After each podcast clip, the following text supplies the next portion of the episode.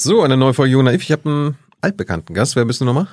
Ich bin Claudia, Claudia Kempfert, Ökonomin mit Energie- und Klimaschutzschwerpunkt vom Deutschen Institut für Wirtschaftsforschung, Wissenschaftlerin und ähm, Professorin. Äh, die Jung Naiv Hardcore-Leute werden sich erinnern, du warst vor viereinhalb Jahren zuletzt bei uns. Schon viereinhalb Jahre her, Wahnsinn. Ja. Hätte ich jetzt gar nicht gedacht. Machst du immer noch das Gleiche? Ja, ich mache mein ganzes Leben lang schon das Gleiche. Es hat sich in dem Sinne auch nicht geändert, weil äh, ich nach wie vor am Deutschen Institut für Wirtschaftsforschung tätig bin und wir nach wie vor eigentlich brennendere Themen haben als jemals zuvor. Also ich selber mache das ja schon seit fast 20 Jahren oder über 20 Jahren vom Studium her. Hm. Und wir machen das immer weiter und werden auch nicht müde. Wir reden jetzt heute äh, beim, am weltweiten Klimastreik wieder. Ja. Was zu demonstrieren? Ich war leider nicht da, ich hatte leider Termine.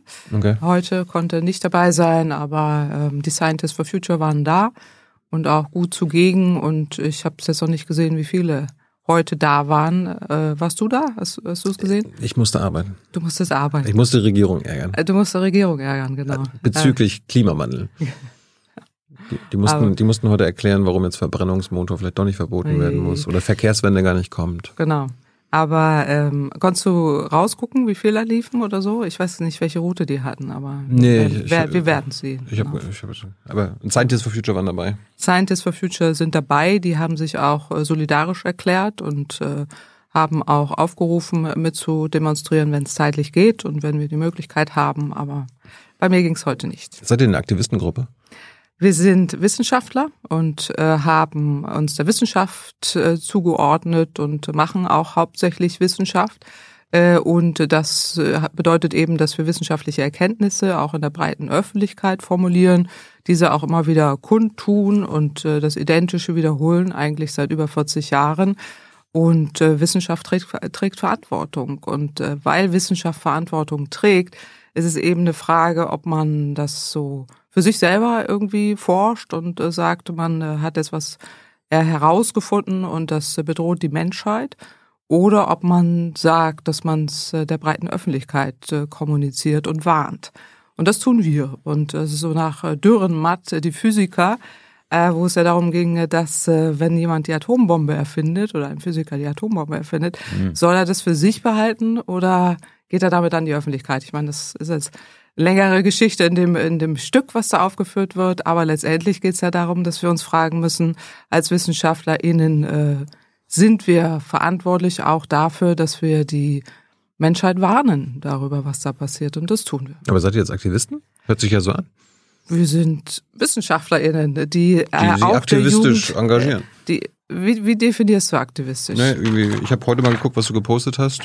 Komm zum For Future Blog und gestalte deine Zukunft, Plans for Future, Scientists for Future und viele andere sind dabei, sei du es auch. Das ist doch klassischer Aktivismus. Äh, das kenne ich gar nicht. Wo, wo, wo kommt das her? Das sehe ich zum ersten Mal. Das habe ich heute auf Instagram gefunden. Das so, äh, hab ich, äh, ich habe es nicht gepostet, also okay. das habe ich nicht getan. Äh, aber selbst wenn, also äh, ich glaube, das war vielleicht ein früherer Streik, wo die Scientists for Future regelmäßig auch sich äußern und äh, die wissenschaftlichen Erkenntnisse zum Klimawandel darlegen und auch deutlich machen, dass Handeln gefordert ist. Äh, und das tun wir auch regelmäßig. Und ich bin Teil von Scientists for Future. Insofern sind wir nach wie vor WissenschaftlerInnen und äh, definiere Aktivist. Also was, äh, was sind die anderen Passivisten oder wie, wie definieren wir das? Was verstehst du denn Aktivismus? Äh, wie, wie, wie grenzt du das denn ab? Ja, ich, ich verstehe den Begriff nicht. Also ich weiß nicht, was es bedeutet äh, oder beziehungsweise ja, du, du, was. Du engagierst was, dich aktiv in der Öffentlichkeit für ein bestimmtes Thema. Das, ich, das naja, ja, also du rufst auf, andere dir zu folgen. Also ich rufe überhaupt niemanden auf, mir zu folgen und äh, es ist auch nicht so. Äh, also diese, diesen Ausdruck äh, kenne ich nicht, aber es ist äh, sicherlich so, dass wir äh, als Scientists for Future uns dazu verpflichtet haben, eben diese Erkenntnisse auch deutlich zu machen. Wir gehen auch regelmäßig mit beim Klimastreik äh, und es ist immer eine Frage auch, äh, wer dort sich äußert und, und was dort gesagt wird. Äh, aber in dem Sinne sind wir nicht diejenigen, die aufrufen. Wir haben uns dem Fridays for Future ähm, auch äh, in dem Sinne oder sie bestätigt, dass wir deutlich machen, dass die wissenschaftlichen Erkenntnisse so sind, dass die Jugend Recht hat. Das sagen wir auch. Hm. Aber wir sind selber nicht diejenigen, die zu Streiks aufrufen oder sie koordinieren oder irgendjemanden aufrufen, sondern einfach die wissenschaftlichen Erkenntnisse. Aber ihr unterstützt ja die junge Generation, die zu die, mit wissenschaftlichen Erkenntnissen. Die junge Generation sagt ja, listen to the science, äh, die wissenschaftsbasiert argumentiert und das ist auch absolut richtig. Die Jugend hat absolut recht. Und äh, sie hat da auch einen Punkt äh, und sie bezieht sich eben auch auf die Wissenschaft. Aber ähm, äh, da, die, da, und, dem, und diesen Ansätzen, die unterstützen wir auch in dem Sinne, dass wir sagen, äh, sie haben recht und wir sind auch äh, Teil dessen, dass wir wissenschaftliche Erkenntnisse zur Verfügung stellen. Wir sind letztendlich ein Forschungsverbund und es entstehen daraus auch wieder eigene Studien. Jetzt haben wir mehrere erstellt, auch unter meiner Federführung äh, zur Wärmewende, ähm, zur, zum Gasausstieg beispielsweise. Jetzt aktuell heute haben wir eins rausgebracht, äh, was in Nature erschienen ist, also super gutes Papier, auch in diesem Forschungsverbund entstanden, äh, warum wir auf Wärmepumpen umstellen müssen. Also das Timing hätte nicht besser sein können, äh, weil die Regierung das ja auch plant. Also da, ich will nur sagen, es ist wissenschaftsbasiert, was wir hier tun, und wir sind nicht diejenigen, naja, weißt du, also. Das widerspricht sich doch nicht. Also nein, das widerspricht sich nicht. Wissenschaft das widerspricht sich äußern aber, und aber, aber, äh, nee, also äh, das, was ja hier suggeriert wird und ähm, was ja auch immer dann in den Medien suggeriert wird, wir seien aktivistisch und das bedeutet eben, dass wir bestimmte Dinge dazu aufrufen und hätten keine substanzielle Basis. Das wollte ich nicht suggerieren. Aber in vielen Medien wird das so suggeriert. Mhm. Und äh, es wird eben zu Recht auch gefragt, und ich finde, es ist auch eine legitime Diskussion, wie viel wie viel, was, was ist die Rolle von Wissenschaft? Und äh, ist es die Aufgabe von Wissenschaft zu warnen oder ist es das nicht? Und wenn wir uns äh, Demonstrationen anschließen und auch sagen, die Jugend hat recht, dann ähm, wird das ja konnotiert als negativ, weil die Wissenschaft sich da nicht einmischen darf äh, als Aktivist. Naja, es wird eben von den üblichen, sage ich mal, eher rückwärtsgewandten Diskussionsteilnehmer dafür genutzt, um zu diffamieren und zu delegitimieren. Und äh, das wird ja auch Teil in, äh, oder ist auch Teil einer Medienkampagne, dass da eben unterstellt wird, äh, Wissenschaft hat sich zurückzuhalten. Und es gibt auch Stimmen, die das so sehen. Die haben sich zurückzuhalten, die haben halt herausgefunden, dass die Menschheit äh, am Abgrund steht und die mögen sich bitte zurückhalten. Was andere tun, äh, ist deren Sache. Und das äh, sehe ich nicht so. Also ich rufe nicht aktiv auf, dass das, da widerspreche ich auch deutlich, aber ich bin auch manchmal auf Demonstrationen, ja. Ich bin Demokratin und äh, bin Bürgerin dieses Landes und beteilige mich da auch an Demonstrationen. Ich würde jetzt naiverweise sagen, dass ich von Wissenschaftlern erwarten würde, dass sie uns warnen, wenn irgendwie Gefahren vor uns stehen. Ja, das siehst du so, aber das sehe ich alle. Aber wozu so. seid ihr sonst da? Wir sind Wissenschaftlerinnen, wir generieren Erkenntnisse und die werden einem Fachpublikum erläutert, aber eben nicht der breiten Öffentlichkeit. Da stehst du relativ alleine da, fast äh, in dieser Ansicht, weil es gibt eben viele, gerade die Medienschaffende, die sagen, Wissenschaft hat sich da zurückzuhalten. Äh, und äh, die erläutern eben, oder äh, die Wissenschaft selber ist gut beraten, dass sie in wissenschaftlichen Fachzeitschriften ihre Ergebnisse präsentieren und äh, das äh, Erläutern in der Öffentlichkeit, was ich ja auch sehr, sehr deutlich mache, wird kritisiert. Und dann äh, ist man auf so einem Pfad, wo dann gesagt wird, das ist jetzt nicht wirklich Wissenschaft, das sind irgendwie Aktivisten und damit wird es abgewertet. Aber Thilo, komm, die Diskussion kennst du doch auch. Ja, also, aber ich meine, das ist, ist doch deren Problem, dass sie noch nie im 21. Jahrhundert angekommen sind. Ja, aber sind. wir sind ja in einem öffentlichen äh, Fonds, wo ich das ja einmal thematisieren muss. Äh, du siehst es anders und viele andere nutzen aber genau diese Argumentation oder genau mit so einem Plakat äh, dann deutlich zu machen, na, die Wissenschaftlerin da, die posaunt da irgendwas raus und hat von nichts eine Ahnung.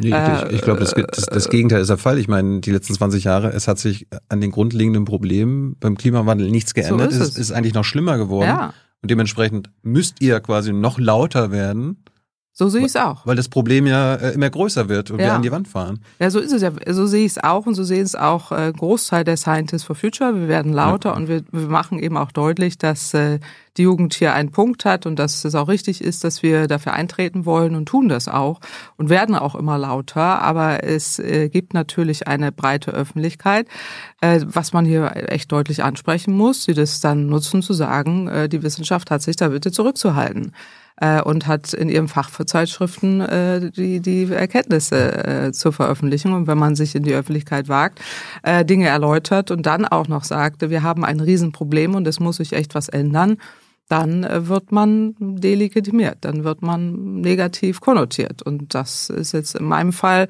jetzt akut so, also auch als konkrete Kampagne, die da stattfindet, äh, um eben deutlich zu machen, also Wissenschaft oder beziehungsweise Zweifel zu sehen. In meinem neuen Buch habe ich ein ganzes Kapitel darüber, warum Zweifel gesät werden von bestimmten Interessengruppen, deutlich zu machen, naja, Wissenschaft hat sich da bitte zurückzuhalten. Und äh, da gibt's auch den Wissenschaftler X und Wissenschaftler Y, der sagt da was ganz anderes, dass der da manchmal auch gekauft ist von der fossilen Lobby, das wird ja nicht erwähnt.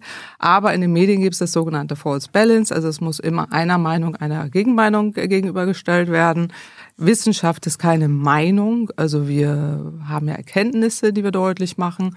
Ähm, und deswegen ist es ist dieser Ansatz schon äh, grob falsch, aber es findet eben statt. Also äh, und deswegen thematisiere ich das jetzt hier gleich zu Anfang, weil äh, das ist im Moment etwas, was, was da draußen abgeht. Also WissenschaftlerInnen, insbesondere gegen meine Person, die sich öffentlich äußert, wird dann entsprechend gegengehalten und Zweifel gesät. Und das äh, äh ist jetzt nicht deine Position, das ist ja, ist ja richtig, aber äh, damit gibt man wieder neues Futter für diejenigen, äh, die das eben anders sehen. Wer sieht denn Zweifel und wie machen die das? Also, ich habe in meinem Buch ein ganzes Kapitel dazu gemacht. Und es gibt ein hervorragendes Buch von äh, Naomi Oreskes und äh, Eric Conway, ähm, die sehr dezidiert beschrieben haben, wie diese Zweifel gesät werden. Also die haben das am Beispiel des Rauchens aufgeschlüsselt, aber es ist, findet eben auch beim Klimawandel statt, dass ähm, in dem Moment, wo wissenschaftliche Erkenntnisse da sind und sie auch immer deutlicher werden, und immer mehr wissenschaftliche Erkenntnisse deutlich machen, es muss sich was ändern. Und eine bestimmte Lobby ein Interesse daran hat, dass diese Änderungen nicht kommen, werden Zweifel gesehen in dem Sinne, dass wie Wissenschaft funktioniert. Eine eine Erkenntnis wird generiert, dann wird eine Gegenfrage gestellt. Ja, aber wieso?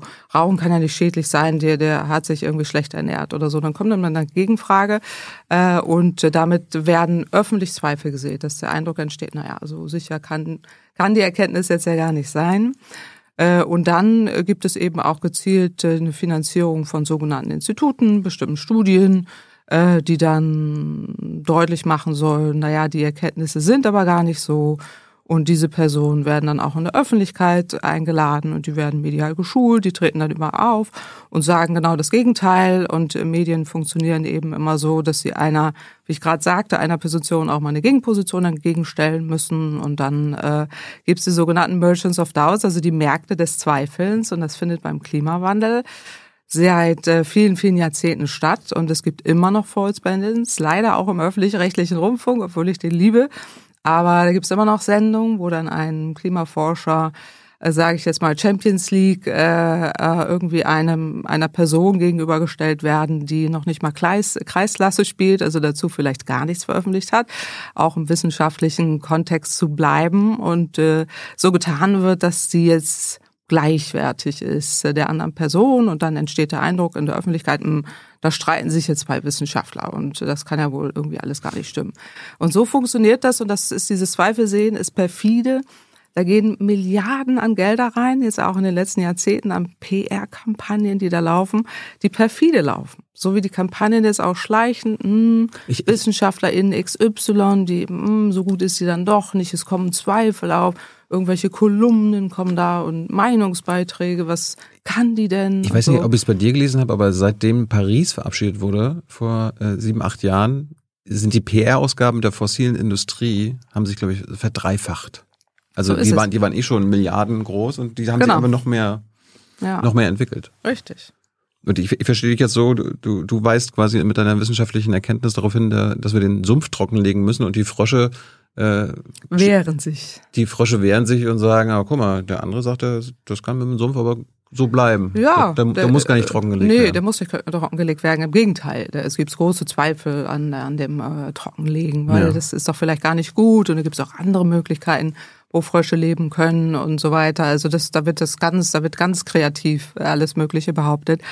Aber ähm, die Wissenschaft ist eben gerade beim Klimaschutz schon so, so lange so klar. Also es geht hier um geht um uns, es geht nicht um den Planeten, weil dem ist es relativ egal, ob wir hier leben oder nicht. Äh, es geht um uns und unsere Lebensbedingungen und die werden zerstört und da haben welche was dagegen, nämlich diejenigen, die fossile Energie verkaufen. Du sag mal, Kira, ganz unter uns, du bist die Jüngste hier? Ja. Warum arbeitest du hier eigentlich? Na, weil wir das beste Journalismusformat in Deutschland sind und weil hier keine Werbung läuft. Und woher kommt die Kohle für dein Gehalt? Per Banküberweisung oder PayPal von den Leuten, die uns zuschauen oder zu hören. Wie das geht? Seht ihr in der Podcast-Beschreibung. Aber, aber ich meine, ich mein, wenn, wenn die quasi diese Lobbys andere Wissenschaftler, Wissenschaftlerinnen quasi platzieren, um quasi eine Gegenstimme zu dir und anderen zu haben, äh, sind das dann quasi korrupte WissenschaftlerInnen?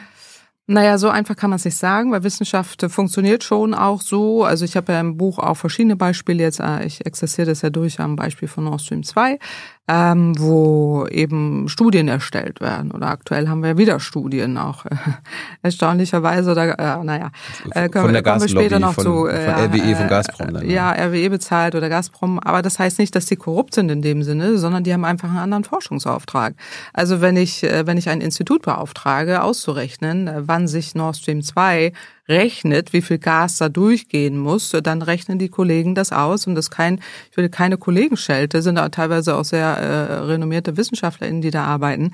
Aber es ist ein Unterschied, ob ich ausrechne, ob eine Pipeline, wie viel Gas da durchgehen muss oder ob ich ausrechne, wie wir das tun, äh, steuerfinanziert, im Allgemeinwohl verpflichtet, keine Auftrag von irgendeiner Seite, ähm, da, dass wir feststellen, wenn wir Klimaschutz machen wollen, muss der Gasbedarf deutlich zurückgehen und dann brauchen wir diese Pipeline nicht mehr, als ein Beispiel jetzt gesehen. Mhm. Und so funktioniert das dann eben, aber es gibt auch krassere Beispiele, jetzt gerade beim Rauchen, äh, Naomi Oreskes, die hat es ja, ja da etliche Beispiele da drin, wo dann auch wirklich deutlich wird, ähm, dass, dass da bestimmte Institute finanziert werden, die, die dann ähm, da entsprechend, ja, würde ich sagen, jetzt wissenschaftlich nicht wirklich ausgewiesen sind. Das nennt man dann ähm, alternatives Klimainstitut äh, und würde ich jetzt nicht sagen, sie sind korrupt, aber die rechnen dir aus, dass ähm, es doch Vorteile gibt des Klimawandels und äh, diese Vorteile äh, darf man nicht vernachlässigen und da gibt es Diskussionssendungen dazu. Warum reden wir denn nicht über die Vorteile? So, und dann haben wir wieder zehn Jahre geschunden und in dem Teufelskreis und der Gespensterdebatte, in dieser Endlosschleife befinden wir uns jetzt seit vier Jahrzehnten. Ich persönlich seit zwei und äh, fühle mich absolut wie im Film und täglich grüßt das Murmeltier. Weil jeden Morgen wache ich auf und denke, es darf doch nicht wahr sein. Ich bin in einer Endlosschleife gefangen, wirklich in einer Endlosschleife. Es sind immer die identischen Debatten, es sind immer die identischen rückwärtsgewandten Debatten. Wir brauchen plötzlich wieder Atom. Auf einmal brauchen wir wieder Fracking äh, und so weiter. Also äh, Aber wie, wie, wie, wie kann das so sein? Weiter. Wie kann das sein, dass wir immer noch eine Endlosschleife haben? Ich frage mich das auch, wie das sein kann. Ich frage mich das auch, wie das sein kann. Und äh, da steckt dann ein System dahinter, oder nicht? Die wissenschaftlichen Erkenntnisse sind da. Also äh, im Buch äh, greife ich ja sehr, sehr viel auf und äh, vermute, dass es ein System dahinter ist. Das kann man aber nicht belegen und auch nicht. Du? Äh, das kann man auch nicht belegen. Was wir wissen, ist eben, dass es PR-Kampagnen gibt und die werden auch bezahlt. Du hast ja schon zu Recht darauf hingewiesen, wie viel Geld die bekommen. Und ähm, das läuft gut. Und dann gibt's immer mehr Zweifel. Und äh, am Ende so haben wir dann haben wir dann äh, die die Diskussion, die wir aktuell haben. Es wird nicht gerade leichter. Aber Auftragsarbeit machst du nicht? Doch, natürlich, wir machen auch Auftragsarbeiten. Also wir werden nur, also die ganzen Grundlagenforschungen, die wir machen, beispielsweise zum Gasmarkt, die machen wir seit über 20 Jahren, jetzt 15 äh, Jahre aktuell, haben sehr, sehr viele Studien äh, dazu erstellt und da gibt es auch Auftragsforschung ähm, die ja, dann mal Add-on dazukommen. Ich, ich hatte gehört, dass du zu Lützerath was gemacht hast. Ja, wir haben zu Lützerath was gemacht im Auftrag für alle Dörfer bleiben. Ähm, das war ein äh, kleiner Auftrag, wo dann aber im Prinzip äh, das abgefragt wurde, äh, gibt es eine Möglichkeit, dass äh, die Dörfer bleiben können äh, und gleichzeitig äh, die energiewirtschaftlichen, energiepolitischen Sicherheitsaspekte äh, erreicht werden können. Und das haben wir jetzt nicht, also es war wirklich ein Mini-Auftrag, aber die grundsätzlichen Forschungsfragen haben wir schon ja. fünf Jahre zuvor erarbeitet, weil wir dann eine ähm, grundlagenbasierte Studie erstellt haben zu Nordrhein-Westfalen, wo wir uns angeguckt haben, wie viel Klimaschutz muss in Nordrhein-Westfalen stattfinden, um im Einklang zu sein mit dem Pariser Abkommen. Äh, und das haben wir 2018 auch im Wochenbericht, da gibt es einen Wochenbericht, kann jeder nachgucken, so. Und ähm, das war keine Auftrag, das sind alles Grundlagenforschungen, ja. die wir machen. Ähm, aber, aber, aber also ein Mini-Auftrag zu Lützerath, äh, muss das denn bezahlt werden oder kriegt man das umsonst? Dann Nein, umsonst kriegt man das nicht. Das ist ein äh, Mini-Betrag, den man dafür bekommt äh, und das äh, ist, ist auch äh, in dem Sinne jetzt äh, keine ähm, Studie, die da suggeriert wird. Also ich weiß, was ja diesen schönen Artikel da vor dir liegen. Ja, äh, wo der jetzt so, schön ist, weiß ich nicht. Ja, ja aber schön äh, zynisch äh, gemeint, äh, in Anführungsstrichen sagen wir es so, der äh, suggeriert, wir hätten da, ähm, wir machen ständig Auftragsforschung. Das ist überhaupt nicht der Fall. In diesem Fall war es so, dass wir eine Studie erstellt haben und ähm, die auch wissenschaftlich neutral äh, die Erkenntnisse nochmal zusammengefasst hat, die wir vorher auch schon hatten. Hm. Ja, bleiben wir kurz bei, bei Literat und RWE. Ja. Ich meine, ähm, die Regierung NRW, Bundesregierung hat sich ja dann auf andere Zahlen bezogen. Ja. Nicht auf deine. Ja. Äh, bestimmter Eindruck, dass das RWE-Zahlen sind? Also, ähm, erstmal sind es nicht meine, ich habe ein großes Forschungsteam, die muss ich an der Stelle wirklich mal loben, weil die wirklich Tag und Nacht arbeiten, auch jetzt im Zuge eben dieser ganzen Energiekrise, auch im letzten Jahr und jetzt auch zu Lützerath, äh, weil das einfach ansteht. Also ähm, wir haben dazu ja diese Studie gemacht. Es gibt eine Studie ähm, eines oder mehrere Studien, die es da gab, äh, die dann eben zu entgegengesetzten Ergebnissen kamen oder teilweise entgegengesetzt, die einfach andere Annahmen getroffen haben. Das können wir auch darstellen und belegen. Wir halten diese diese Annahmen für unplausibel. Ich weiß nicht, ob die von RWE bezahlt wurde. Ich habe das den Medien entnommen, dass dem so war. Also beim, beim, bei der Nord Stream 2 Pipeline wissen wir das, von wem die bezahlt wurde. Mhm. Die ist ja mittlerweile auch nicht mehr online zu finden, nämlich von, von Nord, also von, der, von dem Unternehmen Nord Stream. Äh, aber äh, in dem Fall ist es ja eine Studie, die die Landesregierung, äh, auf die sich die Landesregierung bezieht. Ähm, und da eben festgestellt wurde, man braucht oder mit diesem Böschungs Böschungswinkel oder mit den Mengen, die da eben vorhanden sind, ähm, ohne dass man jetzt Lützerath abbaggert, würde man die Versorgungssicherheit nicht gewährleisten können. Das bestätigen wir nicht. Im Gegenteil. Äh, wir zeigen eben sehr deutlich, ähm, dass es möglich ist, auch wenn Lützerath bleibt. Und das war uns an der Stelle auch wichtig, das deutlich zu machen, weil ähm, wenn man nämlich Lützerath, wie es jetzt ja eben passiert ist, äh, wenn man diese Dörfer dort abbaggert, äh, kann man äh, große Mengen sehr leicht an Braunkohle abbaggern, was betriebswirtschaftlich billiger ist. Das verstehe ich aus Unternehmenssicht. Mhm. Aber ähm, man muss dann schon fragen, wie ist das Allgemeinwohl? Passt das wirklich jetzt in diese Zeit? Ähm, auch in Zeiten, wo wir eben Klimawandel haben und auch die äh, Herausforderungen, dass möglichst ähm, möglichst viel Naturschutz erhalten bleibt. Und äh, da waren ja nun wirklich breite Bündnisse, äh, auch äh, gerade an Aktivisten die, äh, und viele, viele BürgerInnen, äh, die, die mich da auch angerufen haben, die mir geschrieben haben, gesagt haben, wie kann das überhaupt sein? dass wir in der jetzigen Zeit noch äh, Kohle abbaggern, äh, Braunkohle so. Also wir haben so viele Möglichkeiten mit erneuerbaren Energien äh, und teilweise auch sehr tragische Geschichten. Also es ist schon, man muss es schon stark rechtfertigen. Aber die Studien sind unterschiedlich. Ich weiß, in den Medien, viele Medienvertreter haben mich auch gefragt. Ich weiß überhaupt nicht, wie ich das jetzt auseinanderhalten soll. Ihre Studie kommt da zu dem Ergebnis und die anderen zu einem anderen. Äh, also es gibt eine Studie von den Fröschen, äh, die zeigt, der Sumpf muss gar nicht so. Es ist die äh, Landesregierung. So. Ja, aber sehr RWE. Ähm, das was lastig. wusste man erst im Nachhinein. So, also das äh, ist. Ja, das ist, das ist clever dann von RWE gewesen. Ja, also oder man muss die Landesregierung fragen, oder was sie da so, das auch. warum sie das so so macht. Es gibt mit Sicherheit Gründe dafür, die werden wir aber nie erfahren. Aber was glaubst du, warum ähm, sie es macht? Ist schwer zu beurteilen. Also ich habe mich das ähm, bei vielen, vielen Entscheidungen gefragt. Bei Nord Stream 2 auch. Also da war es relativ, äh, relativ sichtbar, aber es ist ja nicht das erste Mal, dass in Nordrhein-Westfalen solche Entscheidungen getroffen wurden, wo man im Nachhinein herausgefunden hat, dass es eben RWE bezahlte Studien waren, auch im Auftrag der Landesregierung oder mit eben mit dem Wissen der Landesregierung oder wo sich die Landesregierung so darauf bezieht, so, so muss man sagen, wo man sich fragt, wie kann das sein? Also wir wissen ja damals im Bundeswirtschaftsministerium Altmaier hat ja diese Studie, auch die es gab zu Nordrhein-Westfalen, die ja das bestätigt hat, was wir auch gesagt haben, wenn man Klimaschutz macht, äh, muss man eben da schneller aus der Braunkohle raus, äh, einfach zurückgehalten. Und äh, das dann irgendwann später mal so, oh, wir haben sie gefunden in der Schublade und dann kam irgendwie raus, das war dann auch Interesse von RWE, die dann da entsprechend Interessen geltend machen können. Die sind nun mal in Nordrhein-Westfalen stark zugegen. Sie sind ja auch viel in ähm, äh, in ganz, ganz vielen Landesebenen, Kommunen mit vertreten, so, ja, also wo eben RWE ein wichtiger,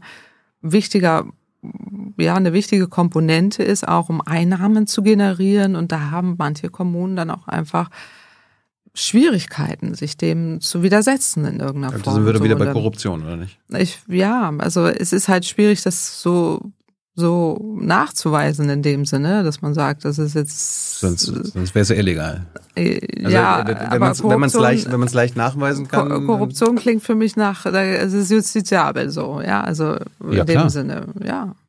Dann, genau. Also insofern, der Punkt ist doch hier einfach der folgende. Jetzt unabhängig davon, wer da eigentlich wie wo. Oder das ist legale Korruption, kann man es auch sagen. Ja, gut, aber der Punkt ist doch eigentlich der folgende. Wir haben Klimaschutzziele zu erfüllen.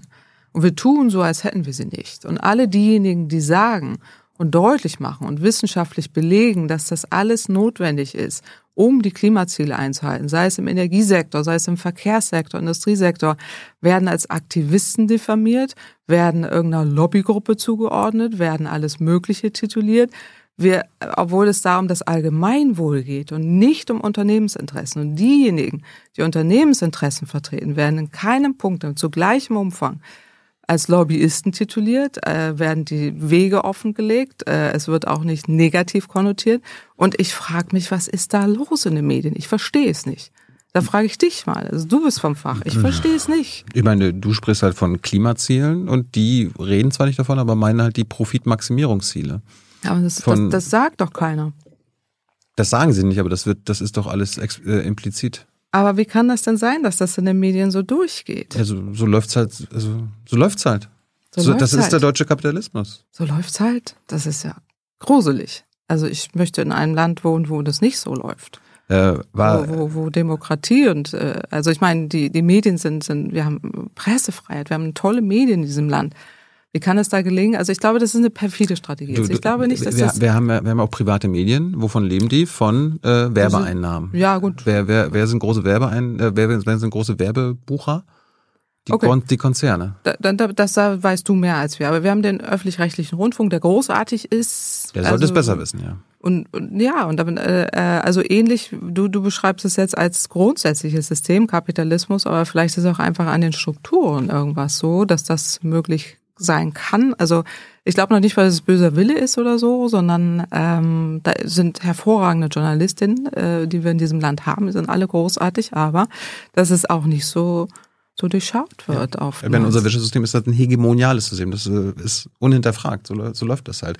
Ich meine, du hast gerade Altmaier angesprochen. Nachfolger ist ja Robert Habeck von den Grünen, Wirtschaftsminister. Der hat ja quasi Lützerath als Erfolg dargestellt hier mit 2030, jetzt schnellerer Kohleausstieg. Ist das eigentlich eine reine PR-Aktion, weil die gleiche Menge wird ja jetzt ja trotzdem verbrannt werden. Also ja. das, das, was bis 2038 geplant war, verbrannt zu werden, diese Kohle, wird jetzt einfach nur noch schneller verbrannt. Aber das, ja. also es hilft doch jetzt dem Klima nicht, Nein. ob das schneller verbrannt wird oder ein bisschen langsamer verbrannt wird. Richtig, also dem Klimaschutz hilft es nicht und das haben wir auch äh, im Rahmen von Studien, aber auch viele andere Kolleginnen, also da sind wir uns auch tatsächlich flächendeckend einig, ähm, bestätigt, dass das dem nicht dem Klimaschutz dient. Also das ist tatsächlich so, weil äh, genau, also aus aus dem Grund einerseits, das kann man immer argumentieren, das sind ja diejenigen, die dann immer sagen, na gut, die Emissionen sind ja eh gedeckelt im europäischen Emissionsrechtehandel, aber dafür müsste man jetzt umgekehrt, wenn man eben Kohlekraftwerke da früher aussteigt, die Zertifikate auch stilllegen.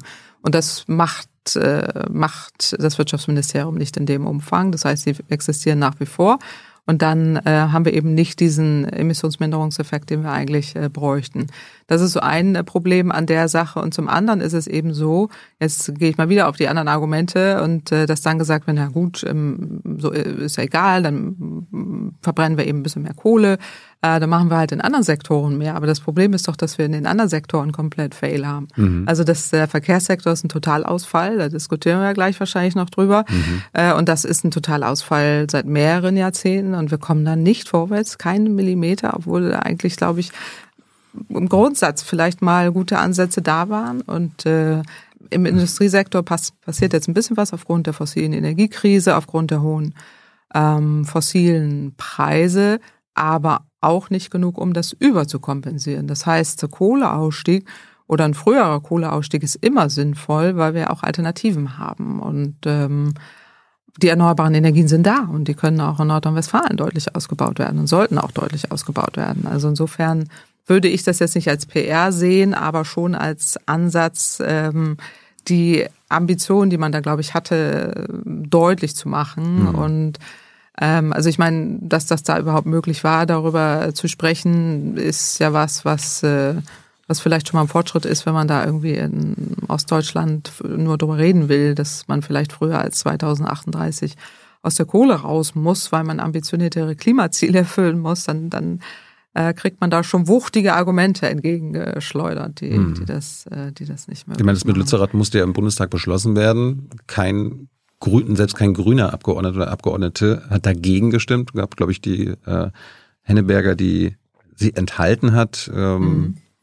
Nike Slavik war auch hier vor ein paar Wochen, äh, hat sich hat dafür gestimmt, aber hat dann äh, es offenbar im Nachhinein bereut. Ach so, äh, okay. Katrin Henneberger hat gesagt, RWE ist stärker als die Demokratie. Ui. Ist das falsch? Wenn wir, wenn wir uns das Beispiel jetzt. Aber hast du sie dazu befragt, was das, äh, was das bedeutet? Also wie sie, sie, sie war, sie war jetzt noch nicht hier, aber auch so. Nike Slavik ähm, hat es auch bestätigt. Also da muss man die hier mal ordentlich äh, einladen. Also das würde mich interessieren, das würde ich sehr gerne schauen, die Folge, ich, äh, dass die das mal deutlich machen. Was, ich, äh, die haben ja Erfahrungswerte vermutlich, auf diese diese Aussage basiert, oder? Also ja, das, das wäre jetzt meine Frage an dich gewesen. Hast du keine Erfahrungswerte? Nee, wir arbeiten ja nicht mit RWE zusammen. Also ich habe auch keine Erfahrungswerte, die das bestätigen können, weil ähm, das ja letztendlich darauf fußt, denke ich, dass ähm, also zumindest in deren Erfahrungsschatz, äh, dass eben auf der Landespolitikebene oder Bundespolitikebene Erkenntnisse darüber da sind, dass äh, RWE ähm, große Lobby-Einflüsse hat und ja. ähm, die muss man, muss man dann sehen oder vermutlich haben die beiden Kolleginnen da mehr gesehen und haben dann diese Aussage treffen können.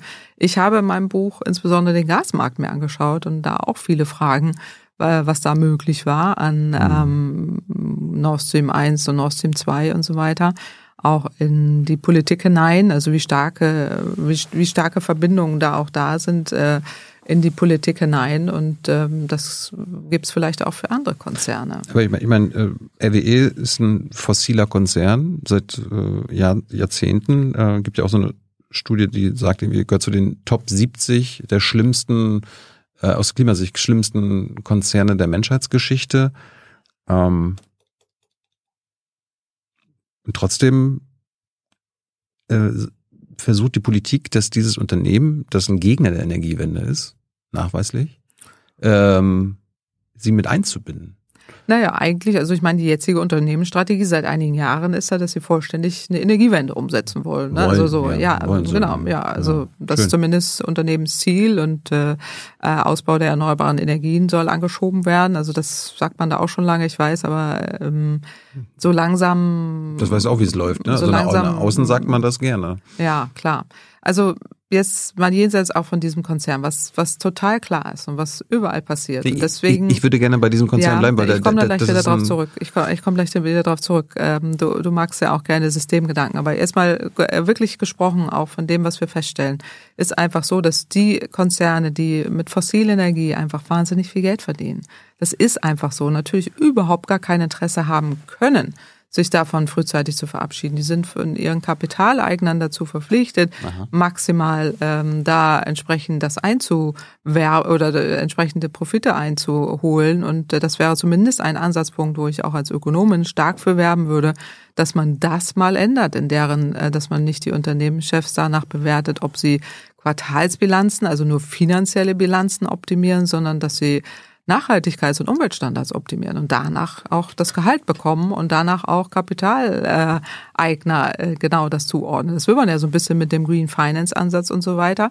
ähm, dass man dagegen steuern will. Funktioniert da auch nicht. Also man merkt, wie, wie schwierig es ist, die kleinsten Schritte in eine Richtung einzuführen, damit Konzerne wie RWE und jetzt schließe ich den Bogen ähm, da auch entsprechend äh, die ähm, Daumenschrauben angesetzt bekommen, dass sie eben nicht nur reine äh, Profite äh, zu Lasten der Allgemeinheit und zu Lasten des Klimas und zu Lasten der Umwelt machen können, sondern dass sie ähm, Bonus bekommen, wenn sie das unterlassen. Und dann wäre es vielleicht auch möglich gewesen, dass man zu einem Konsens kommt, um Lützerath nicht abzubaggern. Und das äh, ja. unterlässt man einfach, weil man die äh, oder vertut die Chancen wieder, beziehungsweise schafft es durch diese latente Einflüsterung, auf welchen Ebenen auch immer, äh, dass da entsprechend die ähm, Möglichkeiten da sind, dass RWE das so machen kann. Also jetzt bei RWE zu bleiben. Es gibt aber auch zig andere. Es gibt Lobbykonzerne. Ja. Äh, aber RWE ist also der Oberfrosch am, am Sumpf.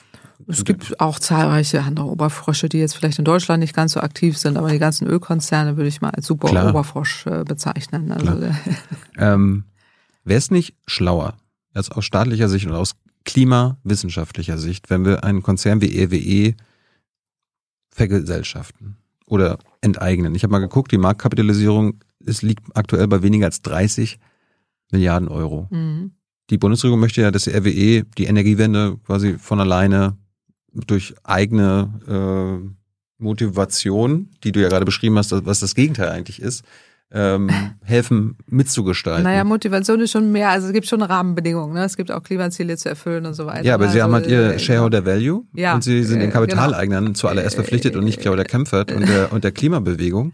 Wer ist jetzt aus ich bin auch nicht, ich bin auch nicht die Klimabewegung, also ich bin Wissenschaftlerin ich wollte, und äh, deutlich machen, dass das. Aber aus staatlicher Sicht, um ja. das, was wir erreichen müssen, wäre es nicht schlauer, wenn wir dieses Unternehmen, was eh seit Jahrzehnten für die Menschheit nicht gut ist, mhm. und die jetzt sich gegen alles bei der Energiewende wendet, was sie, was sie tun können. Wenn ja. wir denen einfach die Macht nehmen und sie enteignen. Ich meine, wir haben es ja jetzt bei den. Sie, wir machen es im Moment, ne? Bei den ganzen. Bei den Stromnetzbetreibern machen wir das. Tenet wird jetzt verstaatlicht. Ja, aber auch bei den Staats, äh, bei den Gaskonzernen, die genau. zwangsweise, also weil wir blöderweise auch noch die Gasspeicher verkauft haben an, ja. an Gazprom und das auch noch teuer zurückkaufen müssen. Also ja, aber RWE ist ja nicht nur ein Energieerzeuger ja, mit Gas richtig. und Kohle, sondern die haben ja auch die, ein Stromnetz mit Amprion. Mhm. Äh, Tenet wird jetzt verstaatlicht. Äh, ja. Klaus Müller hat hier gesessen und hat auch, hat auch so gesagt, naja, eigentlich wäre es schlauer, wenn wir dann alle Stromnetze eigentlich verstaatlichen würden, mhm. damit wir quasi einen, äh, einen schlauen, schnellen Ausbau machen. Ja. Amprion gehört äh, hauptsächlich zu RWE. Ja, also genau. Also bei den Stromnetzen ähm, muss man nochmal anders äh, diskutieren. Aber bei den Betreibern würde ich jetzt mal sagen, also äh, es gibt äh, viele Argumente dafür, aber auch ein paar dagegen. Also die dafür sind, wie du sagst, also wenn wir das in Staatshand haben, dann ähm, haben wir mehr die Möglichkeit, schneller Energie- und Klimaschutz- und Umweltschutzziele durchzusetzen. Wir haben dazu auch eine Studie gemacht, haben verglichen äh, kommunale Energieunternehmen versus private mhm. Energieunternehmen.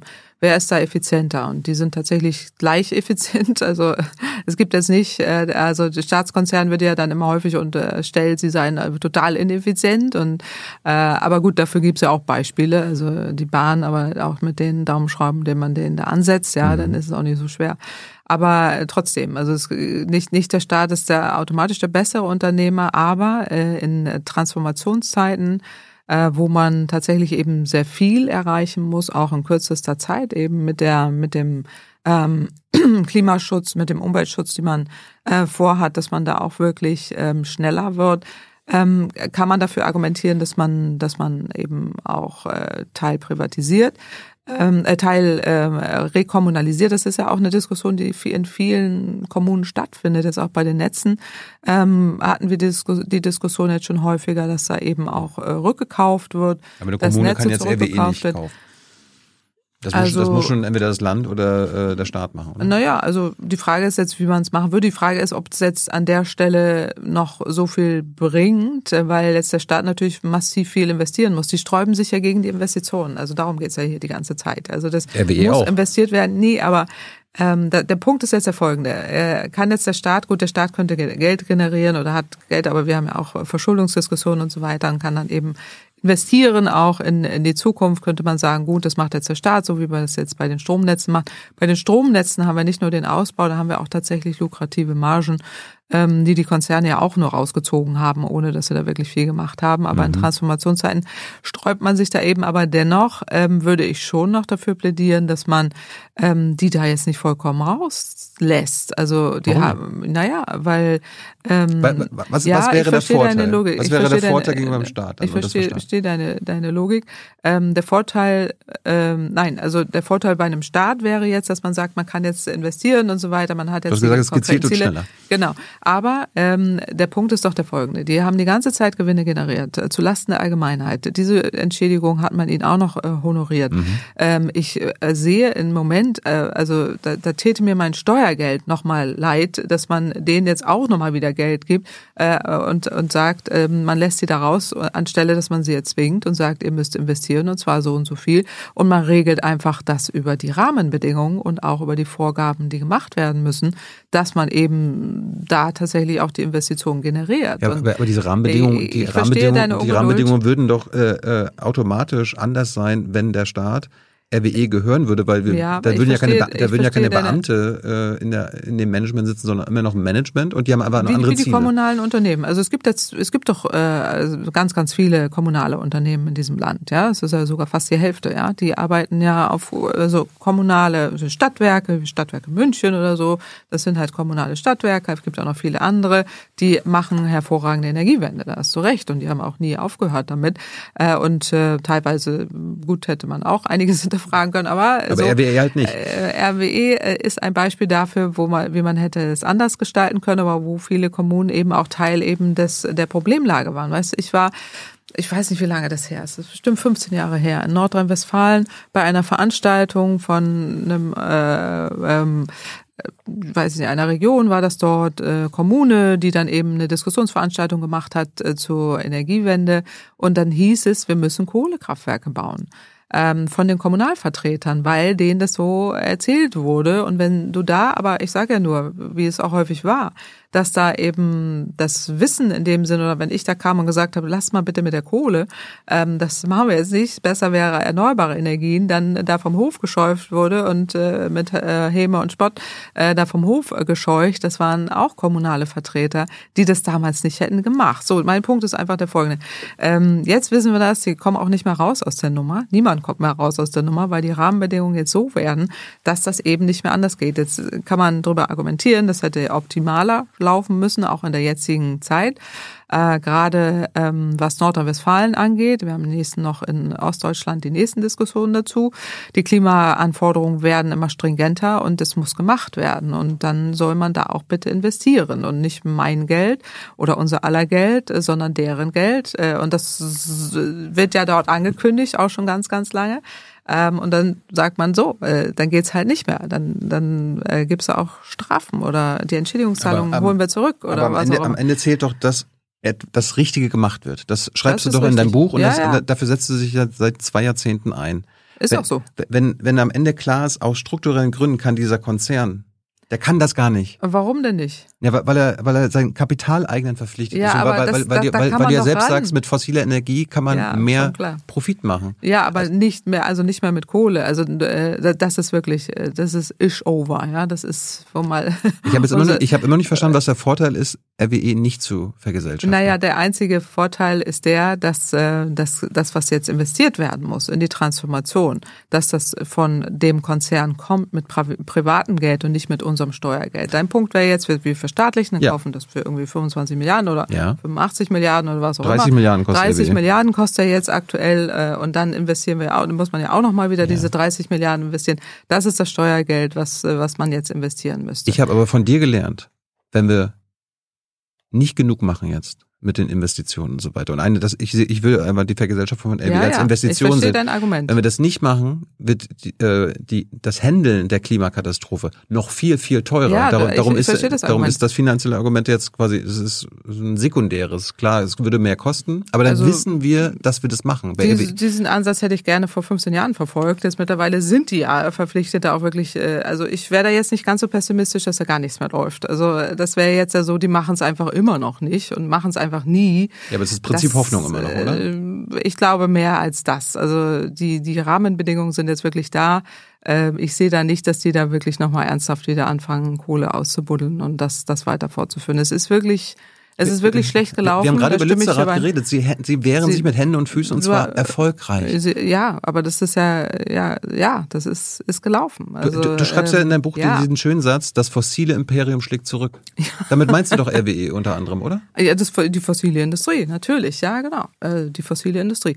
Aber, der, ja, also ich, ich verstehe dein Argument äh, so, das Imperium schlägt ähm, zurück, aber wir müssen es nicht besiegen. Das ist also bei Star Wars doch, läuft das anders. Doch, doch, Ja, gut, äh, Star Wars äh, ist jetzt äh, nicht die Welt, in der wir drin sind. Also ich verstehe dein Argument, dass man sagt, also wie man es jetzt eben bei den Netzen auch macht, man sieht, da passiert einfach viel zu wenig, die ziehen nur das Geld raus und äh, privatisiert. Mhm. Äh, und da wäre ich auch ähm, absolut dafür, dass man das macht. Also das sehe ich genauso.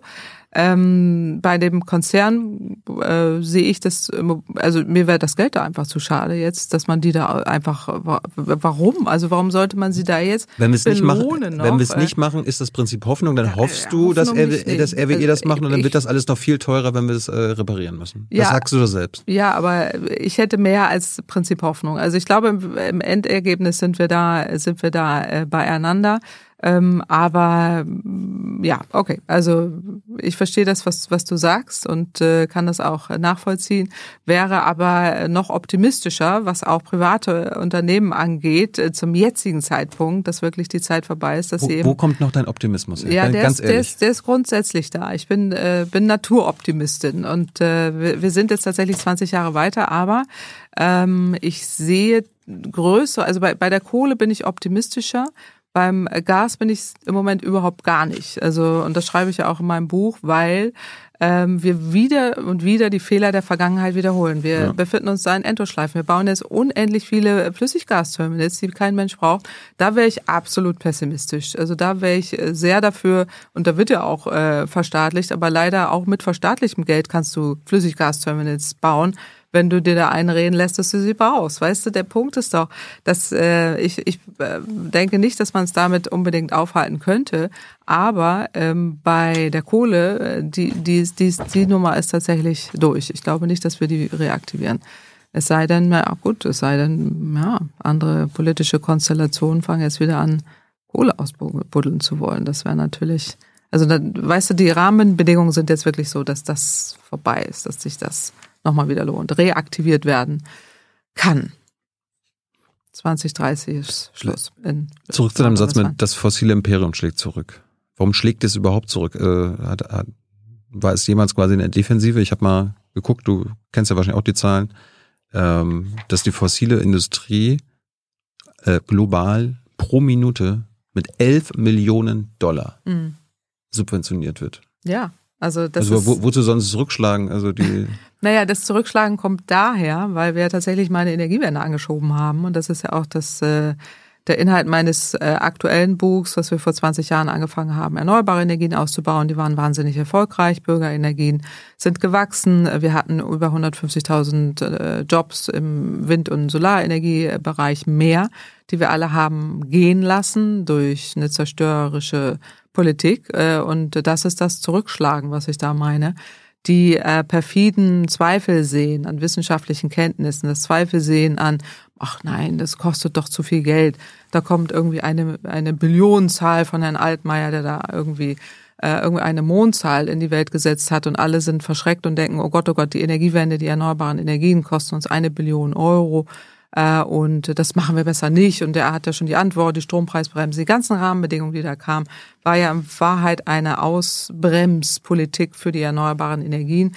Und da sieht man ein Rückschlagen, ein Zurückschlagen der fossilen Industrie gegen das, äh, gegen die Energiewende, gegen das erfolgreiche Modell der erneuerbaren Energien, gegen die Bürgerbeteiligung, gegen Allgemeinwohl, gegen Graswurzelbewegung, äh, gegen all das, was, äh, was mhm. auch äh, die demokratische Beteiligung an der Energiewende angeht. Und äh, die Unternehmen wurden zerstört, teilweise zerschlagen oder äh, sie sind, sie haben sich an andere Länder äh, aufgeteilt oder sie haben pleite gemacht viele Jobs verloren und die brauchen wir jetzt aktuell händeringend, weil wir ja mehr Tempo brauchen. Also der Ausbau der erneuerbaren Energien ist ja durch diese verfehlte Politik zum Erliegen gekommen. Ja. Und das meine ich mit zurückschlagen und das ging sehr erfolgreich und die Subventionen, die du ansprichst, beziehen ja sich auch auf fossile Industrie insgesamt, also jetzt nicht nur in Deutschland, sondern hier geht es ja auch äh, darum, dass eben ja. Öl- und Gasindustrie wahnsinnig viel Geld äh, verdienen und äh, das äh, will man auch weiter aufrechterhalten. Und wir sind jetzt in so einem finalen, ähm,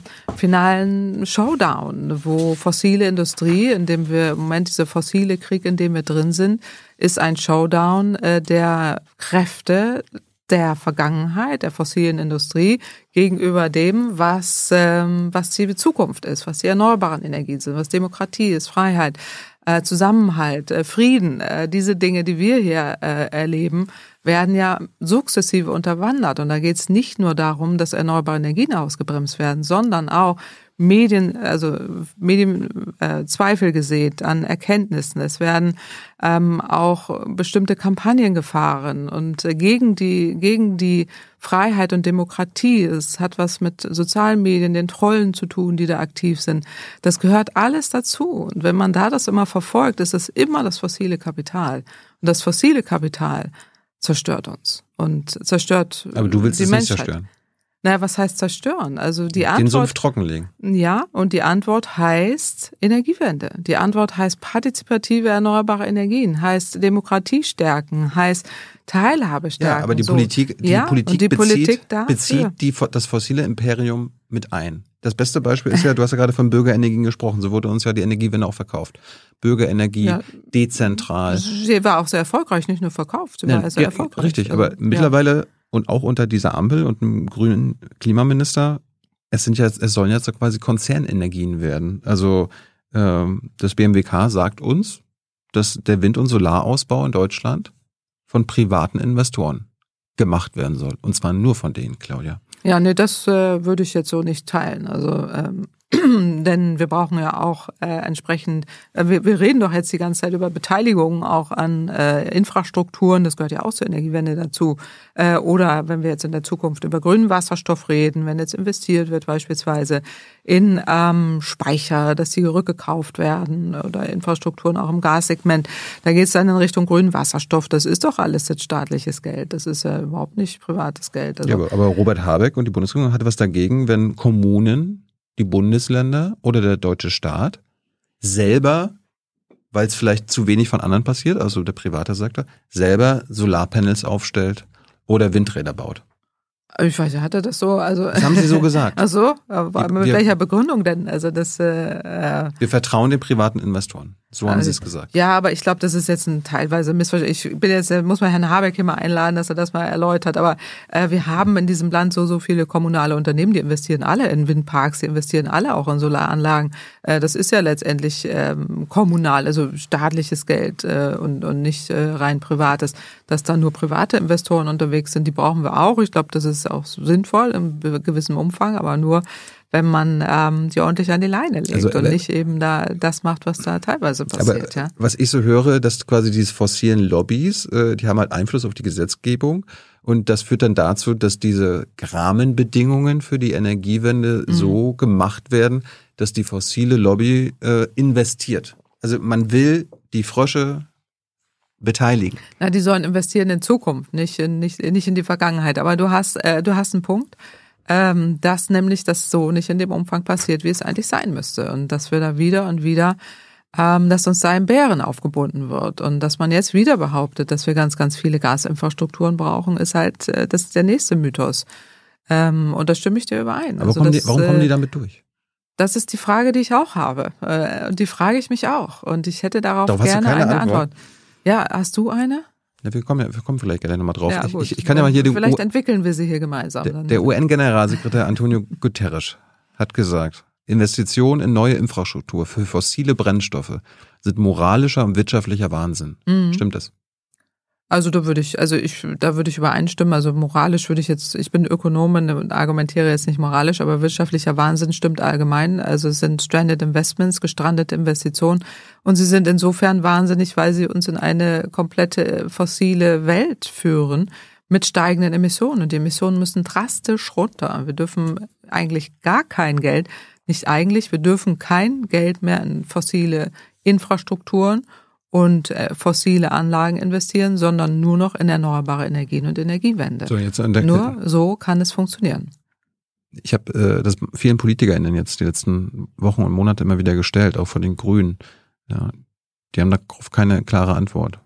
Sollten wir nicht einfach was, gerade was du gesagt hast, zum Schluss kommen, dass wir fossile Investments daher verbieten müssen? Verbieten müssen.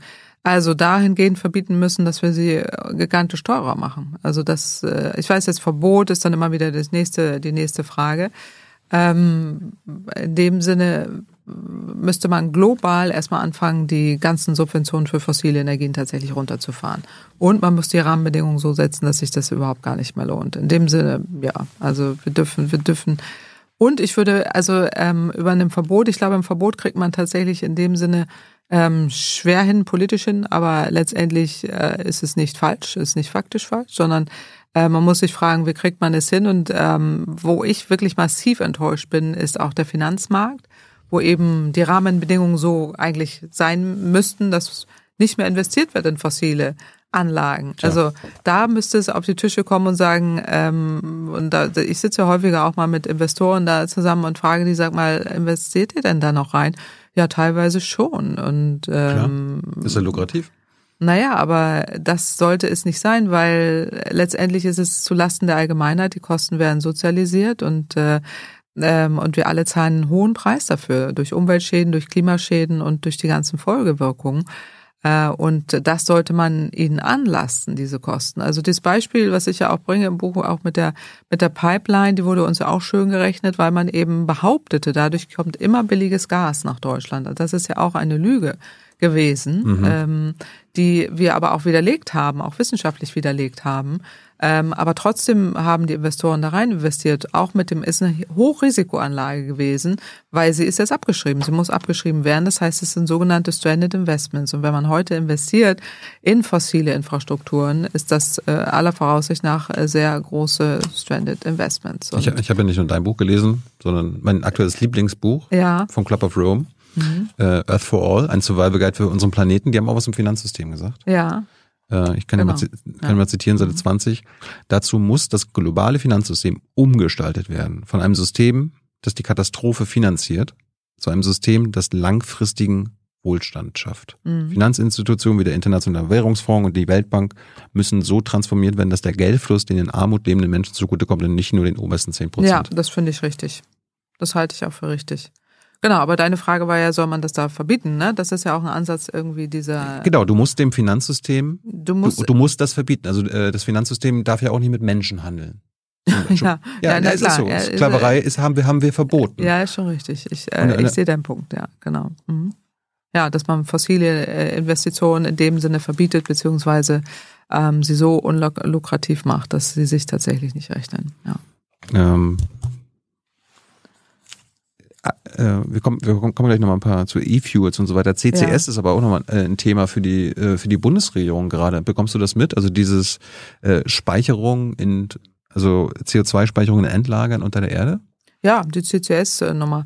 Dazu ähm, habe ich vor Jahren auch mitbetreut eine ganze Doktorarbeit von einem Doktoranden, der sich nur mit CO2-Speicherung inklusive der notwendigen Pipelines dafür und der Speicherpotenziale auseinandergesetzt hat. Ähm, und das Ganze klingt äh, schön, ist aber in der Praxis so gut wie untauglich. Also du musst ja CO2-Pipelines bauen. Hört sich bei der Bundesregierung anders an das verstehe ich ehrlich gesagt gar nicht, weil die Speicher, die wir ja haben, die äh, haben ja auch eine Nutzungskonkurrenz. Also wenn du CO2 einspeicherst, musst du ja dafür Speicher, also entweder Salzkavernen oder da, wo man jetzt eben äh, auch Erdgas äh, speichert, dafür nutzen. Und ähm, oder eben unter der, äh, in der Tiefsee, unter der Erde so. Das ist ja das, was Norwegen im Moment macht. Und das ist wahnsinnig teuer. Du musst die Pipelines dahin bauen. Du musst das CO2 abscheiden. Das wird, äh, ist, ist, ist, ist aus meiner Sicht ein Wahnsinn, auch ein ökonomischer Wahnsinn, das zu machen.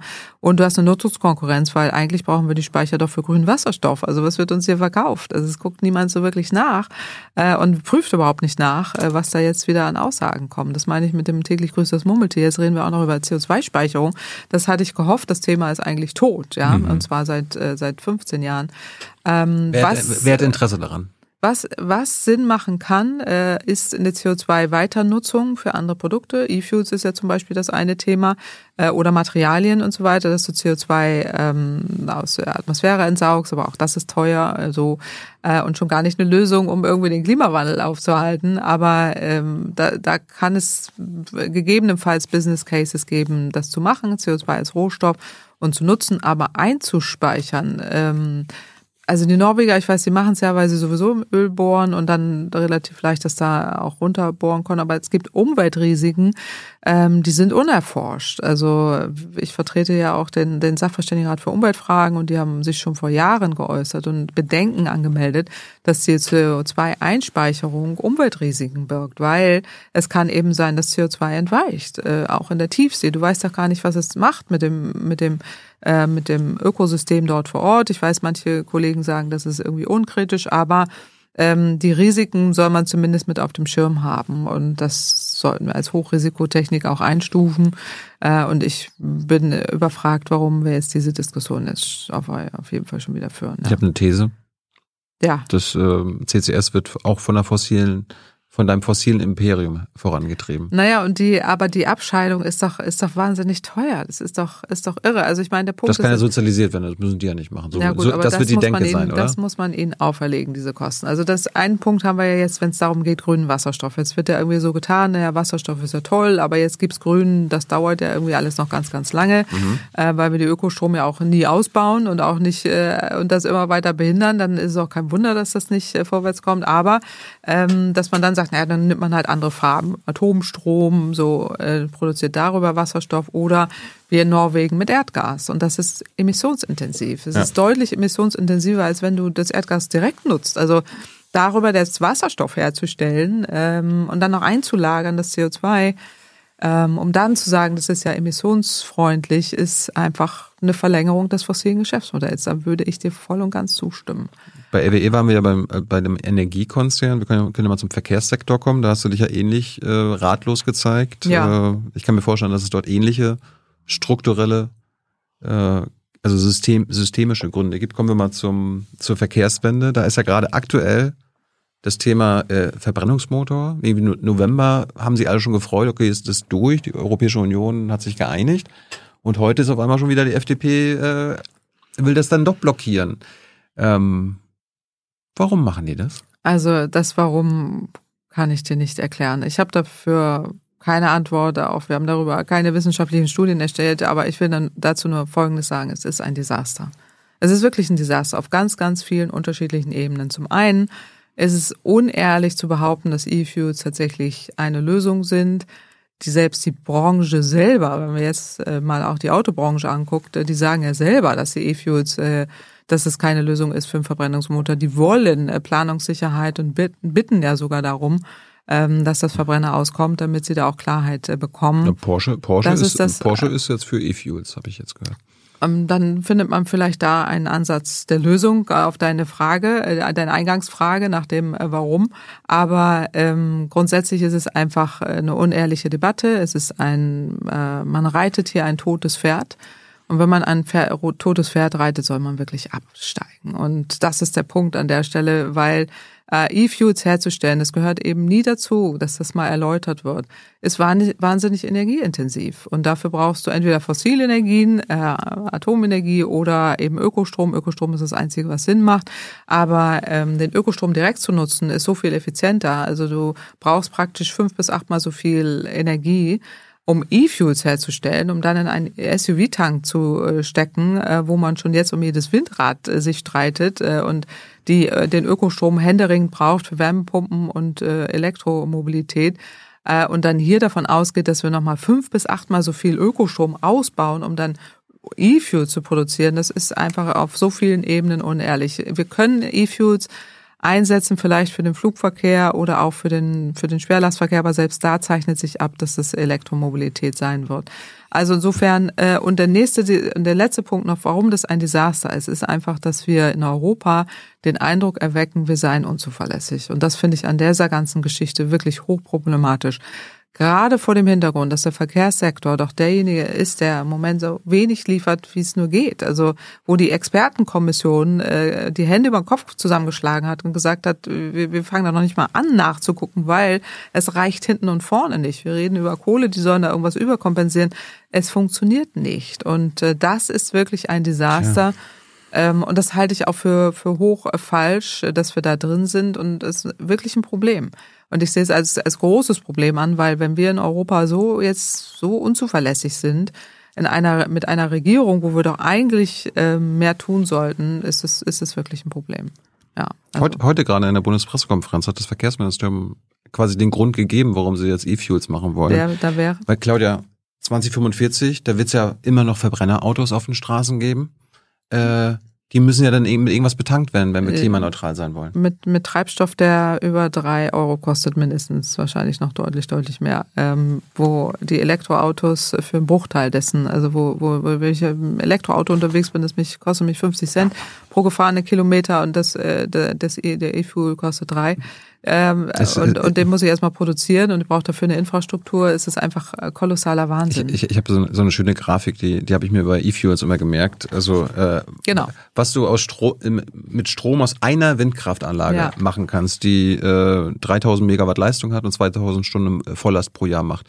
Äh, wenn du ein E-Auto mit dem mit dem Strom betanken würdest, könntest, könntest du 1600 Fahrzeuge versorgen. Mhm. Bei E-Fuels nur 250. Genau. Das ist ja auch die Differenz, das meinte ich ja eben mit den achtmal so viel Energie, mit denen du herstellen musst. Also das ist so viel ineffizienter. Also äh, eigentlich die FDP, die jetzt E-Fuel-Fan ist, die müssten jetzt eigentlich dafür sein, dass der Windkraftausbau und Solarausbau genau. achtmal achtmal so schnell gehen muss und achtmal so hoch sein muss, aber, wie wir Aber da, da machen sie ja genau das Gegenteil das ist, das ist inkonsistent. Äh, und deswegen ist es, ist es unehrlich. Un, also, ja, Unsinn.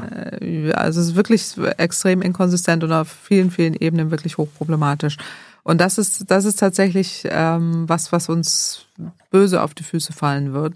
Ähm, und das, ich meine, das ist ja nicht die einzige Diskussion, die wir führen. Wir werden sie wieder führen über Atom, wir werden sie wieder führen über Fracking, wir werden sie wieder führen, ob wir in äh, Deutschland Gas fördern sollen, wir werden sie wieder führen, ob wir CO2 einprassen müssen, wir werden sie wieder führen, ob wir E-Fuels haben. Es ist, sind alles, alles Diskussionen der Vergangenheit. Es hilft uns für die Zukunft überhaupt nicht weiter. Anstelle jetzt mal zu so sagen, wir machen die Energiewende konsequent mit mehr erneuerbare Energien, mehr Speicher, äh, und äh, die Lösungen, die da notwendig sind. Aber, und, aber, ähm, aber warum das fossile Imperium dafür lobbyiert? Das ist klar. Das Sie wollen das natürlich verlängern, ihre fossilen Geschäftsmodelle. Das ist ja völlig klar. Ähm, warum wollen Sie das? Aber in dem Fall ähm, in dem Fall bin ich mir gar nicht sicher, welche Lobby, also wenn du sagst, Porsche steckt dahinter, aber die Auto, es gibt ja auch andere Autokonzerne, die, die, die äußern die, die, sich die ganz, Porsche-Chefin hat gesagt, also E-Fuels wäre wär jetzt für uns ganz gut. Ja, aber die nutzen ja auch ganz viel Elektromobilität. Also das ist ja schon auch inkonsistent. Naja gut, aber letztendlich ist das deren Unternehmensentscheidung. Aber ähm, es ist erstaunlich ähm, und ich bin mir auch nicht sicher, äh, ob wirklich die Fossillobby, also äh, E-Fuels, keiner will ja E-Fuels mit, mit fossiler Energie äh, herstellen. Dann kannst du ja gleich äh, den Verbrennungsmotor so betanken, wie er vorher war. Also das wird ja dann immer absurder irgendwie. Also äh, wer da wirklich dahinter steckt, ich, I don't know. Also das müssen, müssen wir andere rausfinden. Ja, das hast du gerade gesagt. Ja, ich die wollen, die wollen ihre Geschäftsmodelle weiterführen. Ja, aber ist es, welche, welche fossile Lobby steckt denn da dahinter, diesen unsinnigen Ansatz zu fördern? Also, ähm, ne, wenn, wenn, wer, wenn, du Verbrennungsautos immer noch baust. Ach so, und, dann äh, willst du Verbrennung, dass die da mit Diesel und Benzin fahren, so, ne? Und diese E-Fuel-Nummer ist so eine Ablenkungsmaschinerie. Genau. Okay, ja, dann, dann genau. Also das ist dann wieder so dieser Popanz, der da aufgebaut wird, wie in der Vergangenheit, äh, dass man alles Mögliche behauptet, ähm, und dann macht man, macht man genau das Gegenteil. Ja, die These stimmt vermutlich. Hier ist Hans, der informelle Alterspräsident hier. Aus Erfahrung geboren der Hinweis, es lohnt sich, Junge Naiv zu unterstützen, per Überweisung oder PayPal. Guckt in die Beschreibung. Das ist gleich ein ganz anderer Hörgenuss. Ehrlich. Falls ihr Fragen habt an Claudia, her damit. Ihr habt noch circa 20, 30 Minuten Zeit an Hans. Äh, Hans kommt dann mit den ja. Publikumsfragen. Ähm, werden wir zum Schluss dann nochmal ein bisschen grundsätzlicher. Ja. Ähm, hast du wahrscheinlich mit dem IPCC, also mit dem Weltklimarat beschäftigt bestimmt, ne? Also das war der Grund, warum ich damals äh, studiert habe. Ähm, der erste IPCC-Bericht 1991. Ich habe ja Volkswirtschaftslehre studiert und ja. habe äh, dann auf Energie, also mich mit Klima Schutz äh, intensiv beschäftigt ähm, an der Uni. Da war damals auch John Schellhuber und so weiter. Also das, damit beschäftige ich mich seit, seit sehr, sehr vielen Jahren, Jahrzehnten. Und es gibt ja immer alle, alle paar Jahre äh, Zwischenberichte, äh, Workshop-Berichte, die machen auch äh, wissenschaftliche Empfehlungen quasi an die, an die Politik. Ähm, können wir gleich nochmal drauf eingehen. Mhm. Aber vielleicht erstmal grundsätzlich haben wir eigentlich ein Wirtschaftssystem, Claudia, das uns strukturell daran hindert, den Klimawandel einzudämmen? Ja, das ist eine sehr, sehr gute Frage. Und ähm, es haben sich viele damit jetzt auch sehr, sehr intensiv auseinandergesetzt. Und ich würde sagen, es gäbe Wirtschaftssysteme, die das, die das gut umsetzen könnten.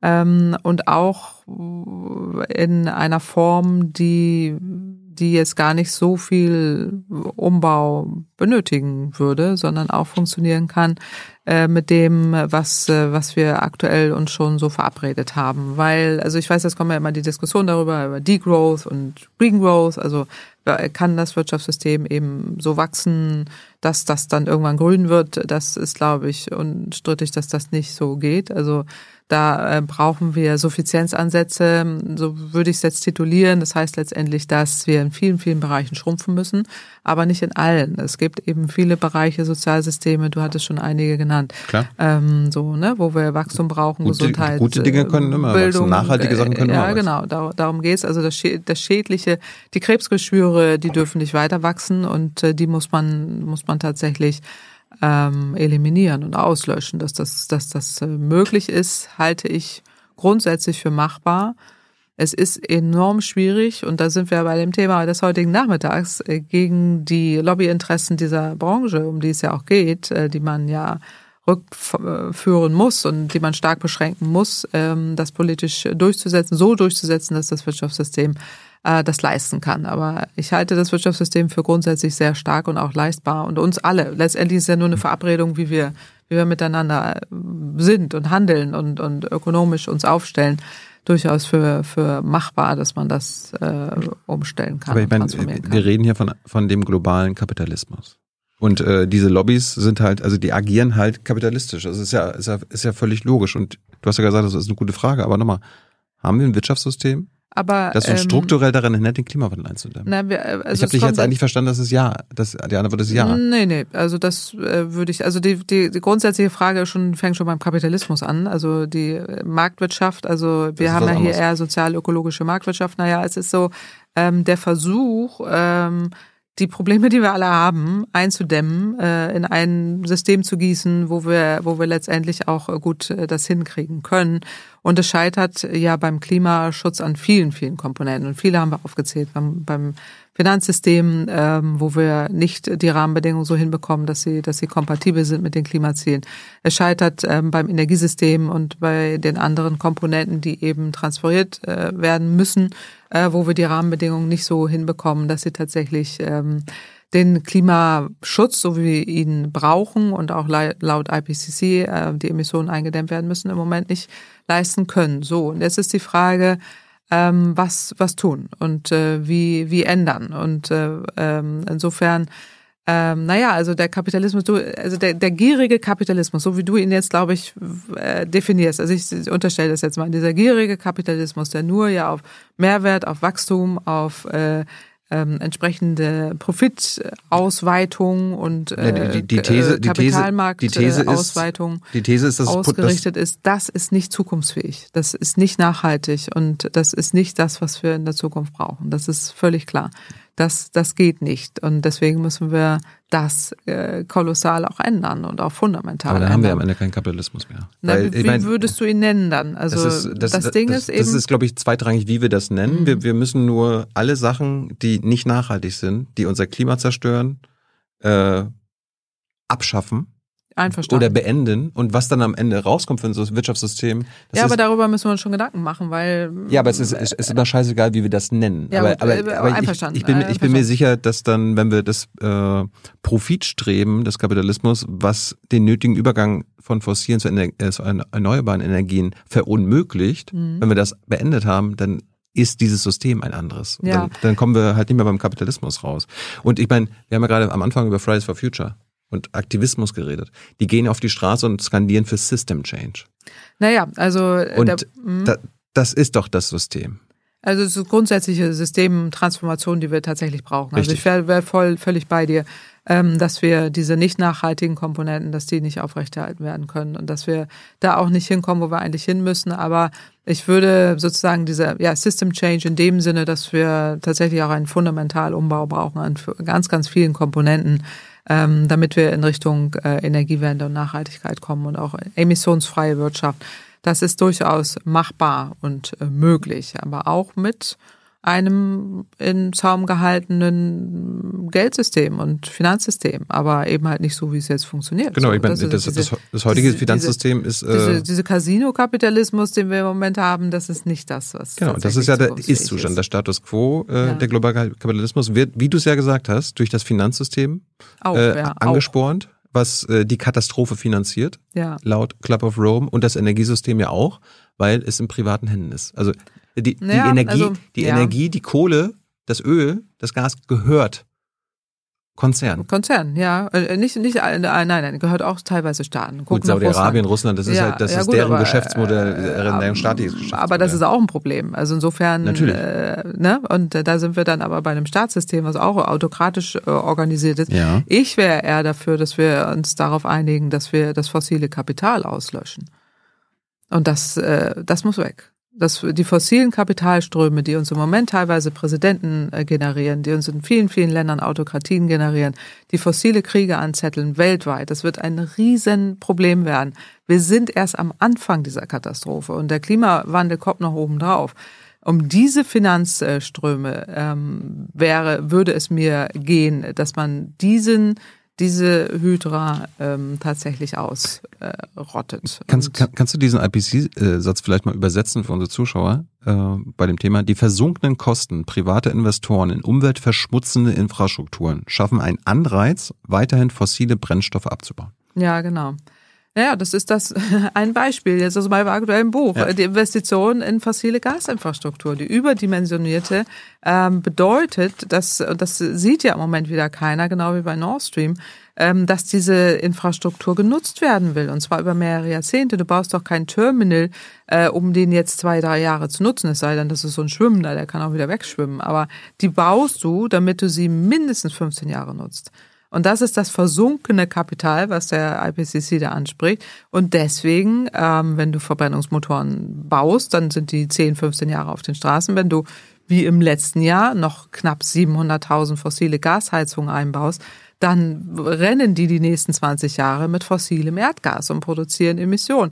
Äh, und darum geht es, dass man diese fossilen Kapitalströme äh, eliminiert äh, umleitet in die äh, entsprechenden Nutzen, die wir alle brauchen, und zwar zum, zu Gunsten der Allgemeinheit, zugunsten des Allgemeinwohls und äh, wirklich hin ähm, zu dem, was, was uns allen, was uns allen gut tut. So. Ich meine, äh, Wasserstoff ist ein gutes Thema. Äh, kennst du den Wasserstoffrat der Bundesregierung? Ja. Äh, wenn du dir mal anguckst, wer das alles drin sitzt, das ist ja auch absurd. Also äh, Industrievertreter der äh, unter anderem RWE, E.ON, die die, die alten Gasnetze, die, die Rohre, wodurch das Gas quasi transportiert wird, denen gehören die ja noch. Und da sind wir wieder bei den versunkenen Kosten. Ja. Äh, die haben natürlich Interesse daran, Claudia, äh, das ist so, ja, grüner Wasserstoff, der geht da zwar nicht durch. Schon klar. Aber äh, so blauer Wasserstoff, genau. der, der mit Erdgas transportiert werden kann, ja, das, ja. das ist doch das ist doch die Zukunft. Genau, und dagegen sprechen wir uns explizit aus äh, und werden da wieder mit Hass und Häme übersät. Ich äh, höre es schon jetzt ähm, weil wir im Rahmen des Sachverständigenrats für Umweltfragen unter meiner Federführung ein Sondergutachten zum Thema Wasserstoff gemacht haben, wo ich deutlich äh, auch wir, wo wir deutlich erarbeitet haben, dass weder blauer Wasserstoff noch andere Farbenlehre wirklich nachhaltig ist. dürfen wir auch nicht vergessen, hier geht es um Umwelt- und äh, Sozialstandards, auch Nachhaltigkeitsstandards, die weltweit eingehalten werden müssen. Auch wir brauchen auch Wasser dafür, um äh, Wasserstoff herzustellen. Auch wenn es die ganzen Träume da blauer Wasserstoff äh, weltweit, äh, dann produzierst du mehr Emissionen, als wenn du das Erdgas direkt nutzt. Und bei der Pro äh, Förderung von Erdgas entstehen wiederum klimaschädliche Methanemissionen. Das ist also auf so vielen Ebenen tatsächlich falsch ähm, dass äh, nicht ich Teil dieser Wasserstoff, äh, dieses Wasserstoffrats bin, sondern diejenigen, die das Aber, äh, anders es sehen. Es ist mal wieder krass, die Bundesregierung beruft Frösche den, den, äh, mitzuhelfen, den Sumpf auszutrocknen. Ja, denen geht es ja nicht um den Sumpf austrocknen. Die wollen ja irgendwie Lösungen, wo sie dann allen gefallen. So. Und, äh, das, ja, das ist vielleicht bei äh, grundsätzlichen äh, Sachen vielleicht ein Problem. Das ist beim Thema Klimaschutz und Nachhaltigkeit und Umweltschutz teilweise ein Problem, ja. Und, wie beim, ähm, beim Drogenmarkt, wenn wir irgendwie oder über Drogenlegalisierung ja, oder so reden, da, da lernen wir auch nicht die äh, Drogenmafia ein, ja. dass sie am Tisch sitzt und ihre Interessen vorbringen kann. Ja, in dem Fall tun wir es so. Indirekt ist es leider so. Also ich beschreibe ja auch im Buch äh, wirklich die Mafia-Methoden auch der fossilen Industrie und die ist echt, die ist echt schlimm. Allein deshalb für das Kapitel ist es schon lesenswert, das Buch. Ja, danke dir. Äh, äh, freut mich. Also genau. Also das, das ist wirklich, äh, ist wirklich krass. Und ähm, ich halte es auch für, für brandgefährlich. Und da sind wir wieder bei auch bei der Demokratie. Also wir sind an so einem fragilen Punkt aktuell, dass das nicht gut ist, äh, dass man das macht. Also bei dem Wasserstoffrat, das hat jetzt verschiedene Interessen, glaube ich, die da erfüllt werden müssen äh, wo die Bundesregierung ja auch verpflichtet ist, dann jetzt nicht nur einseitig äh, so, ne, also dass man da jetzt nicht das, nur eine das Sichtweise aber, das ist aber allen Räten, wenn du kannst dann in, in, in Verkehr, klar, wenn du einen Verkehrswenderat machst, klar, wen, wen lädt er ein? Die fossile Autobranche. Ja, genau, also, oder auch Mobilitätsgipfel, äh, der genau. heißt da Mobilitätsgipfel und nur die Autobranche ist das da. Also, das meinst du genau. Also ähm, da, da, da muss man wirklich sehen, dass auch wirklich alle Bereiche ähm, da sind und auch teilnehmen und auch mit ihre ihre Punkte Punkte vortragen. Das, das wäre sicherlich Zurück ein ganz, ganz wichtiger Punkt. Kapitalismus und Wirtschaftswachstum. Ähm, du schreibst in deinem Buch, unser gesamtes Wirtschaftssystem basiert auf einem extrem, extrem hohen Energieverbrauch. Energie ist das Blut der Volkswirtschaft. Mhm. Ähm, haben wir ohne fossile Energien dann kein Wirtschaftswachstum mehr? Doch, also wir können, naja, also was heißt Wirtschaftswachstum? Also wir können ohne fossile Energien, natürlich, das geht auch als Blut der Volkswirtschaft, das sieht nur völlig anders aus. Und das System ist dann auch ein anderes. Und es ist ähm, die, die fossile Krake, die fossilen Kapitalismus, also Kapitalströme als Krake weltweit ist einfach nur wahnsinnig, wahnsinnig groß, wahnsinnig verzweigt. Und ähm, diese sogenannte Carbon Bubble, die ja auch in ganz vielen Büchern drin ist, also das heißt einfach, dass wir ganz viele fossile Investitionen, Sankos, äh, überall in den ganzen Büchern drin haben, wenn die jetzt entwertet werden, weil wir ja Klimaschutz machen und CO2-Emissionen immer teurer werden, dann lohnt sich das äh, nicht mehr. Also insofern äh, würde ich äh, schon sagen, dass wir ein Wirtschaftssystem haben können, natürlich ohne fossile Energie, aber was anders strukturiert ist. Was die Alternative sein könnte, können wir gleich nochmal mhm. anhand vom IPCC und Club of Rome reden. Ja. Ist das Thema grünes Wachstum ein Projekt der Carbon Bubble, wie du sagst?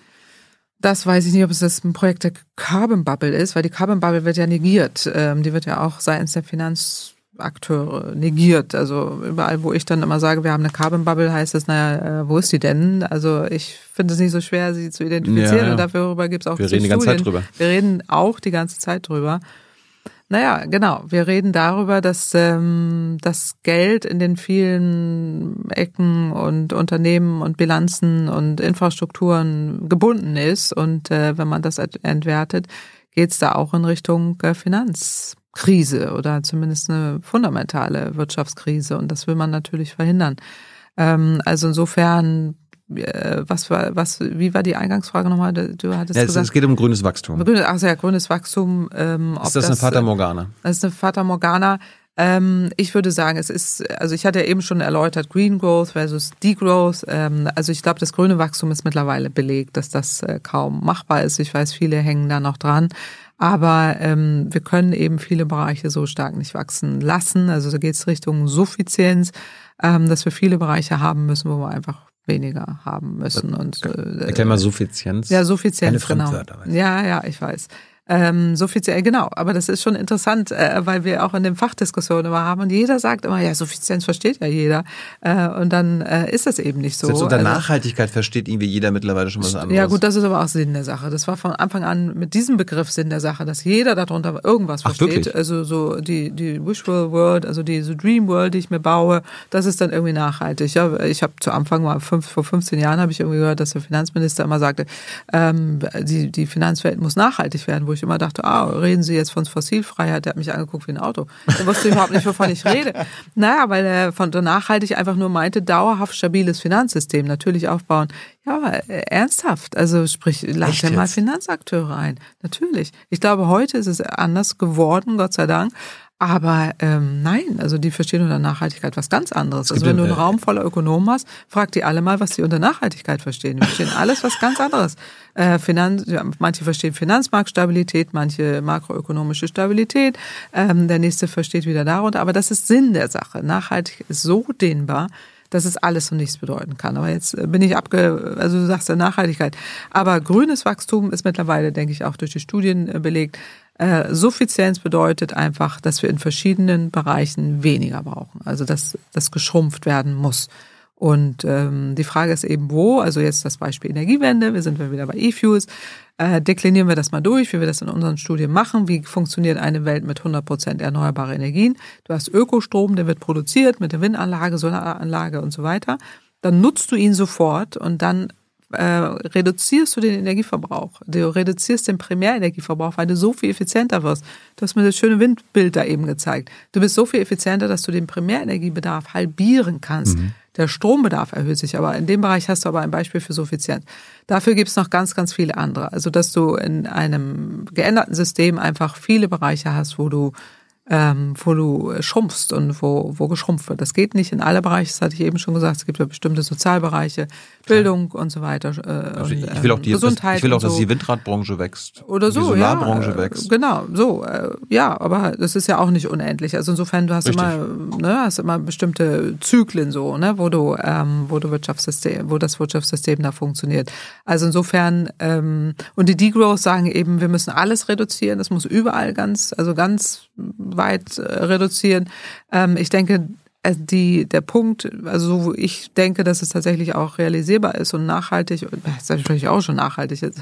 Ah, benutzt du das eigentlich gar nicht? Also äh, vermeidest Nein, du den Begriff? Ich, ich vermeide den Begriff, genau. Also wo es wirklich realisierbar ist, ist so ähm, was wie, ähm, würde ich sagen, vorsorgeorientierte Postwachstumsökonomie, so heißt das. Äh, ich merke, ich, ich, ich werde mir jetzt merken zukünftig, da, wegen dir dass wenn Leute öffentlich von Nachhaltigkeit sprechen, ist das ein Red, ist ein Red Flag. Sprich mal, äh, frag sie mal, was ja, sie darunter verstehen. Bitte. Also ich äh, und mach da daraus mal ein Buch. Also ich, Hans, äh, Hans hat immer ein schönes Beispiel für Nachhaltigkeit. Ich glaube, der erste, also Hans wird es bestimmt gleich sagen, äh, gab irgendwie vor 200 Jahren einen Wald, Waldmenschen. Ja, genau. Da der, kommt es her. Und da ist es auch korrekt. Also, also, also genau. man darf nur so viele Bäume in einem so Wald entnehmen, ist, wie, wie, wie in einem nachwächst, Jahr wie er nachwächst. Genau. Und das ist auch und da, da sprechen wir jetzt von einem System. Das würde ich auch finde ich guter Systemansatz.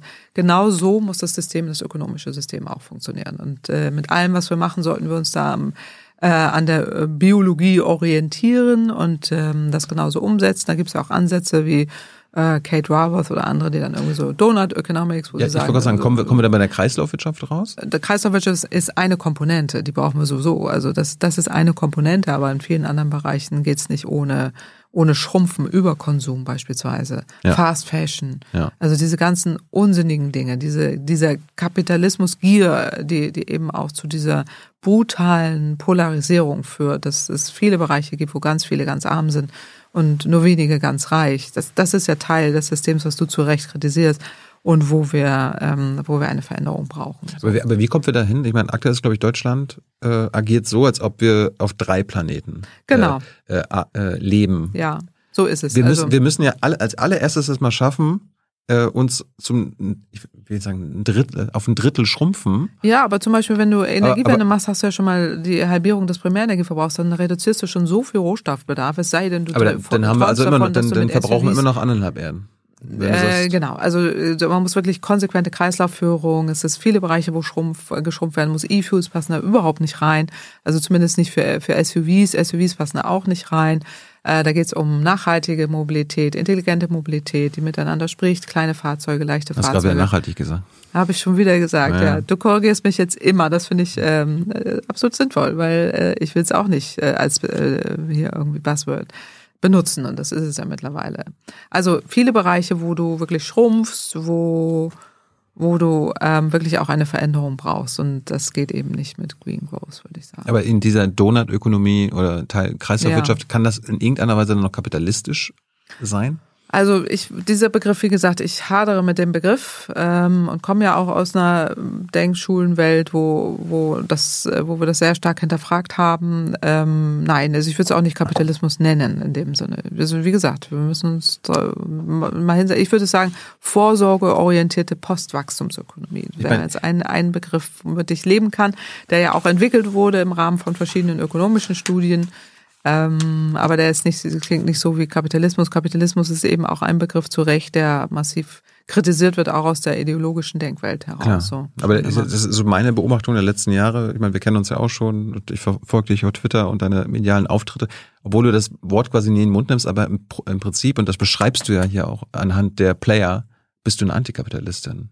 Weil ähm, und das, das basiert ja auch, ich meine, du hast einen Anspruch, das, das war das Schöne in dem Zeitzitat, du sagst, ich will in den Spiegel schauen können. Wissenschaft trägt Verantwortung und hat die Pflicht, die eigenen Erkenntnisse der Öffentlichkeit zu vermitteln. Diese Überzeugung teile ich übrigens mit tausenden Kollegen weltweit. Und das sind die 26.000 WissenschaftlerInnen, die sich bei Scientists for Future zusammengetan haben, genau, genau mit diesem Slogan. Oder es gibt auch die aber diffamiert werden als Aktivisten. Im Übrigen äh, nicht nur in diesem Artikel, sondern in einigen anderen auch. Also Klar, aber wenn ich jetzt ein reicher Kapitalist bin, dann denke ich mir natürlich, das ist natürlich mein Ziel. Ich muss dich diffamieren. Ja, genau weil daher kommen deine Ideen, äh, wenn anschlussfähig ja, und mehrheitsfähig. Genau. Ja, und das ist eben genau, da sind wir wieder bei Merchants of Doubts, äh, ja, im Kapitel im Buch, äh, Märkte des Zweifels, äh, die gesät werden, die sind immer auch ad hominem, das heißt, hier geht es um Personen, die denunziert werden. Das fing aber schon früh an, ich bin nicht die Einzige, geht es auch gar nicht um mich. Also es geht hier um Personen, die da in der Öffentlichkeit solche Dinge ähm, einfordern, beziehungsweise immer wieder darauf hinweisen, dass wir, dass wir so dem wirklich uns, uns an die, an die Wand fahren, wo wir aktuell sind und dass es nicht so weitergehen kann. Äh, und ähm, das passiert schon seit 40 Jahren. Also wie gesagt, auch bei der Klimaforschung ist das so, dass eben KlimawissenschaftlerInnen auch denunziert wurden und ähm, ja. das dazu gehört einfach die, die Schlechtmacherei. Ich wundere mich im Moment an dieser Attacke, die jetzt ja durch verschiedene Medien gefahren wird, die aktuell sehr hochkocht, ist vielleicht Teil, den du siehst du jetzt besser als ich, weil du von außen drauf guckst, so, also oder auch aus der Medienwelt, dass das eben, wo man merkt, da gibt's jetzt auch äh, eine Bewegung, äh, die die stattfinden soll, und da wird einfach ordentlich gegengehalten. So, ich meine, ne? ich mein, das, der Artikel, den du meinst, ja. der erschien in der Zeit. Guck doch einfach mal die Zeit durch, wer dort annonciert, also womit sie äh, Werbe, Werbegeld Aber das generieren. ist ja ein krasser Vorwurf. Also ich mag ja, die Zeit so sehr und ich äh, finde so viele tolle Wissenschaft. Äh, äh, Aber das ist, das ist ja kein antikapitalistisches Blatt oder ein linkes Blatt. Aber so viele tolle Journalistinnen, die haben doch auch einen journalistischen Ethos. Wie kann das, wie kann das sein so? Und ähm, kannst du Hans gleich mal fragen? Okay, ich frage. Ich, äh, zurück nochmal ja. zum IPCC. Selbst der IPCC, der Weltklimarat. Ich meine, die äh, sind an sich konservativ. Also, äh, ich meine, die, die schließen sich alle zusammen. Und trotzdem sagen selbst die bei den Empfehlungen an die Politik, äh, Zitat hier, Seite 22 dieses Work Reports, an example uh, is moving away from a conception of economic progress based on growth. Ja, genau. Aber also selbst, ähm, selbst der Weltklimarat sagt, wir müssen weg von diesem Wirtschaftssystem, das auf Wachstum. Äh, ja, also das, das, das, das Thema des Wachstums, das ist ja völlig klar. Wir sind in einer begrenzten Welt. Wir, wir haben nicht drei Planeten äh, in Reserve. Deswegen müssen wir an vielen, vielen Stellen äh, schrumpfen. Aber du bist ja immer bei diesem Wort des Kapitalismus. Also, ähm, weißt du, also hier geht's ja um, um Schrumpfen. Ne? Nee, aber als Antikapitalismus, also das, der Punkt ist ja einfach, ich bin auch Ökonomen und es gibt auch Möglichkeiten und die haben wir jetzt ja heute aber auch Ökonomie, durchdekliniert. Ökonomie ist ja nicht äh, wortgleich mit Kapitalismus. So ist es und das sehr gut. Das ist genau mein Punkt, aber du, sehr, aber so habe ich das eben zumindest verstanden, hast es oft gleichgesetzt und das, das ist nicht Das wollen, so. das wollen viele, viele Ökonomen tun das. Viele Ökonomen tun das, aber da, da stimme ich nicht da, überein. Da bist da, du auch nicht Teil davon. Nein, da bin Zum ich Schluss nicht Teil der Club of Rome ja. Äh, weiß nicht, ob du das Buch gelesen hast. Natürlich. Äh, klasse. Ja. Äh, und das sind jetzt irgendwie keine, das sind ja keine Linksradikalen oder Antikapitalisten, das sind ja teilweise von Weltbank und Natürlich, äh, ja. Johann Rockström vom. Potsdam Institut für Klimafolgenforschung. Die haben am Ende ja eigentlich, eigentlich zwei Szenarien aufgemacht. Das erste, was wir jetzt gerade erleben, es soll im Großen und Ganzen so bleiben, wie es ist, unser kapitalistisches System. Das nennen sie too little, too late. Mhm dann kommen wir am Ende auf bei einer 4 oder 5 Grad äh, ja, Welt genau. mindestens raus, also ja. 4 oder 5 Grad äh, wärmer, mindestens.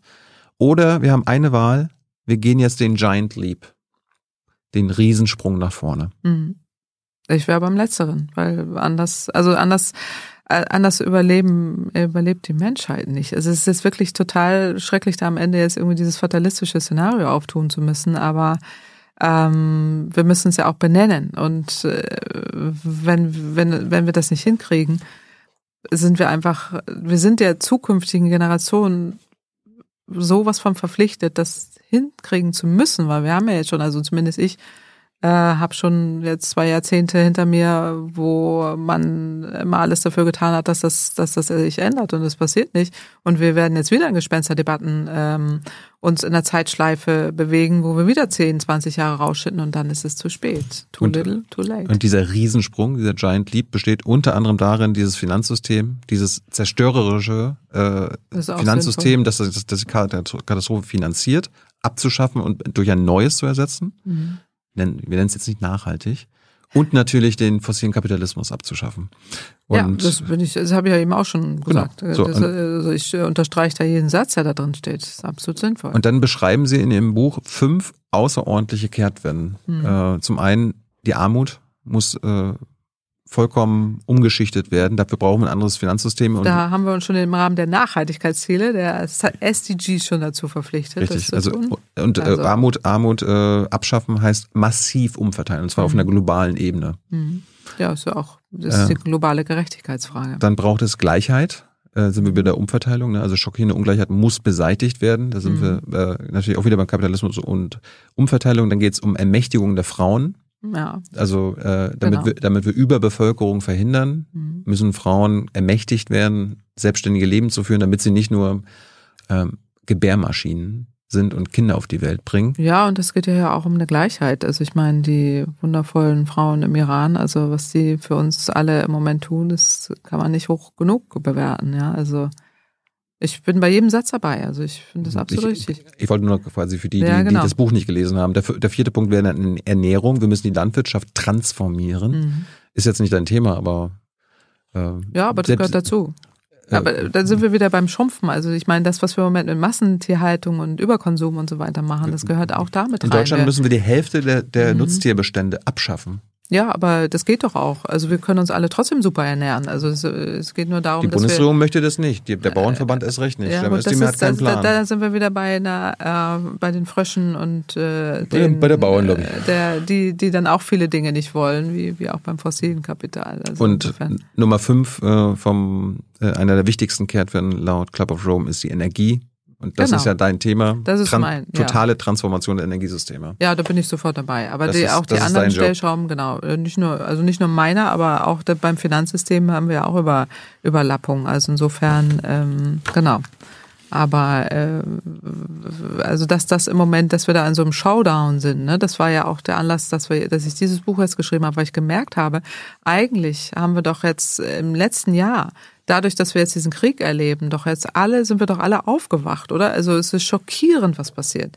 Es ist wirklich schockierend, dass wir daraus wieder nicht lernen und wieder in der Zeitschleife drin sind.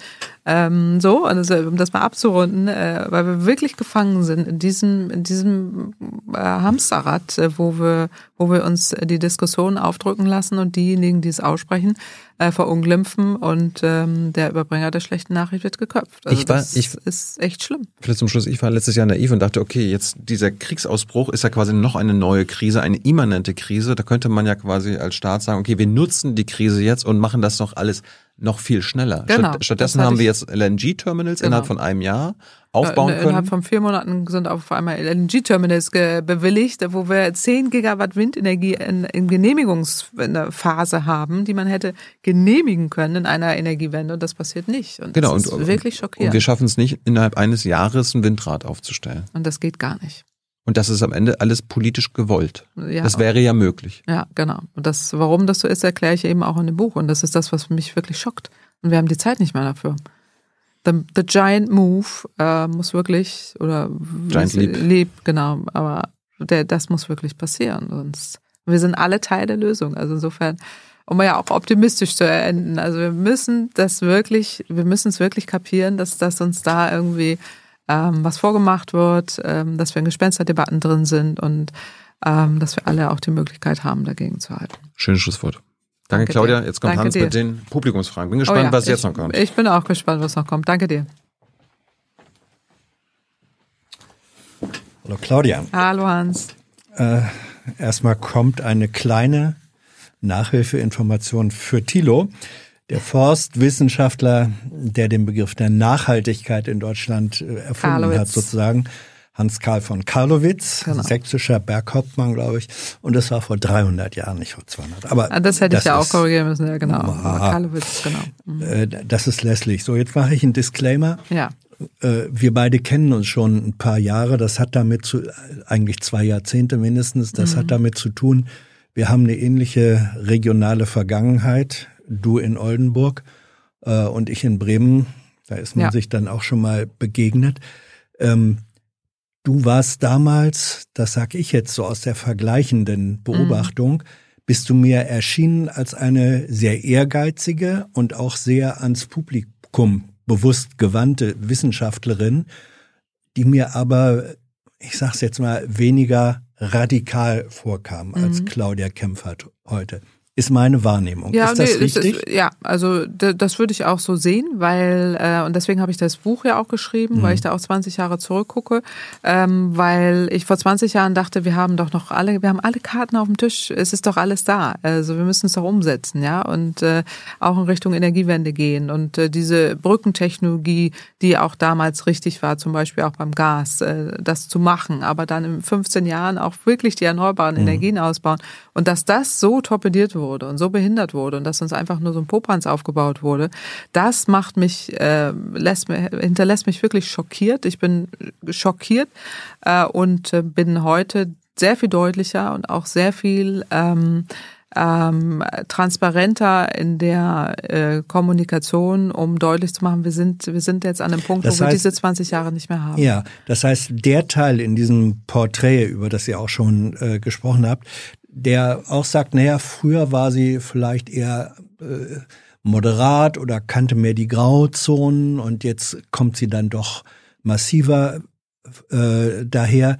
Der ist vielleicht in der Beschreibung gar nicht falsch und trotzdem äh, fühlst du dich dadurch diskriminiert, richtig? Ja, also äh, in vielerlei Hinsicht. Und der Punkt, der ja hier gemacht wurde, mhm. ist nicht, sie war jetzt, hat Grauton oder hat er anders argumentiert, sondern sie behauptete in diesem äh, Artikel, dass ich über die wirtschaftlichen Vorteile des Klimawandels gesprochen habe. Das ist sowas von grundfalsch. Es ist inhaltlich so falsch, weil ich habe in meinem ganzen Leben noch nie über die wirtschaftlichen Chancen des Klimawandels gesprochen, sondern schon immer und da gibt's wirklich hunderte Veröffentlichungen dazu von den wirtschaftlichen Chancen des Klimaschutzes, die damals groß waren, äh, wenn wir es, äh, wenn wir es auch so konsequent umgesetzt hätten, rein in die Erneuerbaren und zwar mit kolossalem Ausbau. Dann hätten wir heute 80 Prozent Erneuerbare. Wir hätten diese Energiekosten nicht, wir wären nicht in der fossilen Energiekrise, wir hätten alle diese Probleme nicht. Mhm. Ähm, deswegen ähm, sind, sind äh, zu Recht, äh, jetzt, du sprichst den Artikel an, sehe ich da eben wahnsinnig viele Falschbehauptungen in diesem Artikel. Wie reagiert äh, die wissenschaftliche Community, vor allem die, in der du dich bewegst, also du hast schon angesprochen, den Sachverständigenrat, Scientists for Future, die haben das alle gelesen und zur Kenntnis genommen. Gibt es da Reaktionen? Ja, es gibt Briefe an die Redaktion. Also ähm, der Sachverständigenrat für Umweltfragen hat sich geäußert, auch mit einer Richtigstellung. Es wurde ja indirekt behauptet, ich wäre diejenige gewesen, die da für den Rat der Generationengerechtigkeit sich mhm. eingesetzt hätte. Das ist äh, falsch. Das basierte auf Studien von Kollege Kallis, aber wir sind alle Teil dieses Gremiums. Wir sind mhm. auch teilweise, ähm, äh, tragen das alle mit und ich habe den Rat weder politisiert äh, noch irgendwie äh, in eine nicht neutrale Ecke gestellt. Das wird ja auch behauptet. Dagegen hat der Sachverständigenrat sich ausgesprochen und da gibt es einen äh, Brief. Ähm, die Scientists for Future erstellen gerade einen Brief, äh, äh, der ist in Arbeit. Ich habe ihn heute Morgen äh, gesehen, äh, wo sie dezidiert äh, diesem Artikel widersprechen, in ganz, ganz vielerlei Hinsicht. Und ähm, das Problem an dem Artikel ist, äh, dass er so voller Falschaussagen ist. Ähm, und da würde ich dich einfach auch mal fragen, was, was, was ist das für dich für ein Artikel? Wie, wie, was ist das für dich für eine Art von Artikel? Ähm, was soll das sein? Also, ähm, mit der Einschränkung, die ich vorhin gesagt ja. habe. Ich kenne Claudia Kempfert schon ein bisschen länger. Ähm, mein Eindruck ist so, der Artikel ist ja entstanden, weil eine Journalistin dich über einen längeren Zeitraum, mehrere Monate begleitet hat, nicht permanent, aber immer mal wieder. Ähm, das ist ein äh, Artikel, wo ich sage, ja, hier wird mit zum Teil durchaus zutreffenden Beobachtungen was da über Claudia Kempfert drinsteht, ist ja nicht alles falsch. Du bist eine wirklich auch sehr ehrgeizige äh, Person. Du sorgst dafür, dass deine Positionen öffentlich und wahrgenommen werden. Und trotzdem werden, nach meinem Eindruck, Teile richtiger Beschreibung dekontextualisiert und es wird, jetzt sage ich das mal so, es ist, scheint mir ein bisschen das Verfahren Frankenstein mhm. zu sein, dass das sozusagen ähm, aus Teilen, äh, dass hier eine künstliche Figur äh, gebaut wird. Und ich weiß nicht, warum das so ist, ob die Kollegin, die den Artikel geschrieben hat, tatsächlich der Meinung ist, das ist die wahre Claudia Kempfert, ähm, oder ob sie äh, mit der Absicht rangegangen ist zu sagen, ich möchte mal hier jemanden eine falsche Göttin äh, demontieren. Mhm. Das weiß ich nicht. Okay. Beides ist möglich. Ich kann das gar nicht. Beurteilen. Ja, also aber sehr interessant, wie du es beschreibst, weil ähm, die Anfrage und ich liebe die Zeit, muss ich an der Stelle sagen. Mhm. Also ich habe hohen Respekt und kenne ganz, ganz viele Journalistinnen, die da arbeiten. War eben, dass es ein Porträt sein soll und mhm. dass sie mich sehr lange begleiten wird und ich kannte die Journalistin nicht, eine junge Journalistin, wo ich aber auch ganz viel Vertrauensvorschuss gegeben habe ähm, und äh, sie da auch hab einblicken lassen in unsere Forschungsarbeiten, in mich als Person äh, und äh, diese ganzen Dinge auch wirklich gutgläubig, weil ich dachte, und das ist ein Fehler dann an der Stelle, es ist die Zeit, äh, die äh, macht da was Tolles draus und so. Also jetzt in dem Sinne, dass ich auch wirklich natürlich kritisiert werde, ist ja völlig normal, aber in dem Sinne, ich vielleicht auch endlich mal als die Person wahrgenommen werde, die ich wirklich bin. Ich habe mich bisher nur in einem Porträt, was jemals über mich schrieb, tatsächlich ein bisschen wiedergefunden. Und das war von Inge Klöpfer in der FAS und das ist lange her. Frankfurter Allgemeine äh, Sonntagszeitung. Frankfurter mhm. Allgemeine Sonntagszeitung. Und äh, wo ich dachte, aber auch sehr kritisch, wahnsinnig kritisch hingeguckt, aber wo ich dachte, sie sieht mich da als meine Person. Und das, wie du sagst, Frankenstein, ich äh, finde mich da überhaupt nicht drin wieder. Und was ich wirklich problematisch finde, sind die vielen Falschbehauptungen, die drin sind, einfach äh, dekontextualisiert, äh, um bestimmte Dinge zu machen. Und das ist für mich so ein Beispiel jetzt, äh, in einer Reihe von äh, vier Beiträgen, die jetzt in kürzester Zeit gekommen sind, wo ich einfach äh, diffamiert werde. Das fing an eben mit einem äh, Viso-Beitrag, wo ich aus dem Kontext gerissen wurde. Äh, da wurde dann gesagt, noch und nöcher Kämpfer. Da wurde ein ganzer Twitter-Hashtag ähm, mhm. draus gemacht. Ich hätte da behauptet, es war aus dem Zusammenhang gerissen, zugegebenermaßen. Ist es so, dass ich überall immer sage, wir brauchen Speicher und sie müssen auch gefördert werden. Da gibt es zig Studien dazu. Aber in dem Interview eben so ähm, äh, dann entsprechend diese Antwort gegeben habe, dass das rausgerissen wurde. Mir dann irgendwie auch eine Person Person immer hinten angestellt wurde, die aus der energiewissenschaftlicher Sicht nicht wirklich Publikationen vorzuweisen hat, wo wieder eine False Balance stattgefunden hat. Das ist das eine. Dann gab es einen Meinungsbeitrag im Spiegel als Meinungsbeitrag, als Kolumne wo ich angeblich äh, wo immer meine Meinung ändere. Also ich sag morgens guten Morgen und abends guten Abend. Oh, oh, wie schlimm ist das denn? Die ändert ständig ihre Meinung. Das ist wirklich äh, wirklich auch teilweise so ähm, so so mit solch vielen Falschbehauptungen dahinter. Und ich kann ja auch alles widerlegen, auch fachlich widerlegen. dass es dass es in den Zeiten, du weißt es besser als ich, vor 15 Jahren ganz andere Einschätzungen gab als heute, wo wir 15 Jahre später sind es geht doch darum, dass wir wissenschaftliche Belege haben dafür. Heute macht es keinen Sinn mehr, einen fossilen Terminal zu bauen, weil er uns bindet an 20 Jahre. Wir haben auch bindendere Klimaziele die wir damals so nicht hatten. Vor 15 Jahren habe ich dafür geworben, ein Flüssiggasterminal zu bauen, anstelle eben nur auf Pipeline zu setzen, die uns eben diese Abhängigkeit mhm. zu Russland bringen. Und das muss man doch im Kontext sehen. Und dann zu behaupten, das wäre jetzt eine unterschiedliche Meinung. Wissenschaft ist gar keine mhm. Meinung. Es sind okay. Studien. So, also ich würde nur sagen, was ist da los in den Medien? Und da gehört für mich dieser Artikel dazu, ähm, wo ich wirklich ratlos bin, äh, auch wieder schockiert, äh, wie das, äh, wie das passieren kann. Aber das ist eine sehr hilfreiche Einschätzung auch von deiner Seite. Ja, wie gesagt, die ist subjektiv. Sie Klar. basiert auf einer längeren Kenntnis auch der äh, Person. Die Texte, äh, sowohl Artikel als auch äh, Beiträge, als auch Reaktionen sind öffentlich nachlesbar. Macht euch euer äh, eigenes ja. Bild. Jetzt kommen wir zu den äh, Zuschauerfragen. Ähm, siehst du eigentlich noch Raum für politische Kompromisse in der Klimapolitik, äh, wie es realistisch nur zu erwarten ist? Das meint vermutlich, wenn wir uns angucken, ähm, zum Beispiel Ampelkoalition, also die können ja gar nicht anders als äh, Kompromisse zu machen. Mhm. Aber siehst du Kompromisse, die dann tatsächlich noch zielführend sind? Naja, schon. Also ich meine, man kann doch Kompromisse gegen E-Fuels machen. Also das, äh, das, was wir heute diskutiert haben, auch dass da in Brüssel einfach dagegen gestimmt wird, ist ein Riesenproblem. Also es ist so, so falsch. Ähm, aber den Kompromiss hätte man doch durchaus haben können und machen müssen. Und äh, oder auch beim Thema Kohleausstieg, weil eben die Klimaziele bindend sind. Also es ist ja auch verrückt, weil ähm, wir haben Klimaziele, die wir uns selbst verpflichtet haben und dann halten wir uns nicht dran. Und diejenigen, die das einfordern, sagt man dann, äh, diese, das ist alles grundfalsch. Ähm, da ist aus meiner Sicht der Kompromiss der, dass man sich einfach an bindende Gesetze hält. Und das muss doch ähm, wirklich sein. Weil du eben sagst, E-Fuels, auch dazu gab es eine Frage. Du hattest vorhin im Gespräch mit Thilo gesagt, Herstellung von E-Fuels braucht äh, fünf bis achtmal so viel Energieeinsatz. Und damit also es ist der ganze Leben, äh, ja. stimmt, es ist nicht nur die Herstellung, stimmt, es ist äh, auch dann die Nutzung bis ja. hin zum Endkunden. Äh, ähm, so, also niedrige äh, Effizienz. Da wurde dann gesagt, ja, aber bei grünem Wasserstoff, den du ja propagierst, haben wir eine ähnlich schlechte mhm. Effizienzquote und das wird auch noch staatlich gefördert. Ja. Warum bist du dann für das eine und ja. gegen das andere? Guter Punkt. Also bei grünem Wasserstoff ist es in der Tat so, wir haben darüber gesprochen, es darf nur grün sein, also ja. mit Ökostrom hergestellt.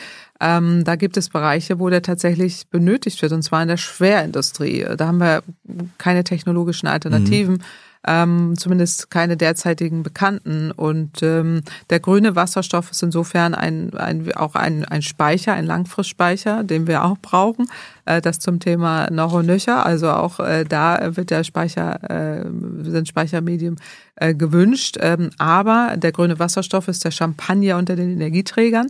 Äh, er ist kostbar und teuer, nur was für bestimmte Anlässe. Und äh, das ist für die Industrie und nicht verschwenden in, im SUV oder in der Heizung, äh, wo einfach die Wirkungsgrade niedrig sind und wo wir Alternativen haben. Also du bestreitest eigentlich nicht, dass die, dass die Energieeffizienz sowohl Natürlich für nicht. ähnlich Nein. schlecht sind, also aber du sagst, genau. beim einen müssen wir es machen und beim anderen äh, genau. also da, da haben wir also müssen machen in dem Sinne auch vom Energiesystemansatz her, weil wir da als Langfristspeicher ihn nutzen können, aber mhm. auch weil wir einen Bedarf haben, aber nicht im, weniger im Verkehrssektor, vor allen Dingen in der Industrie. Okay.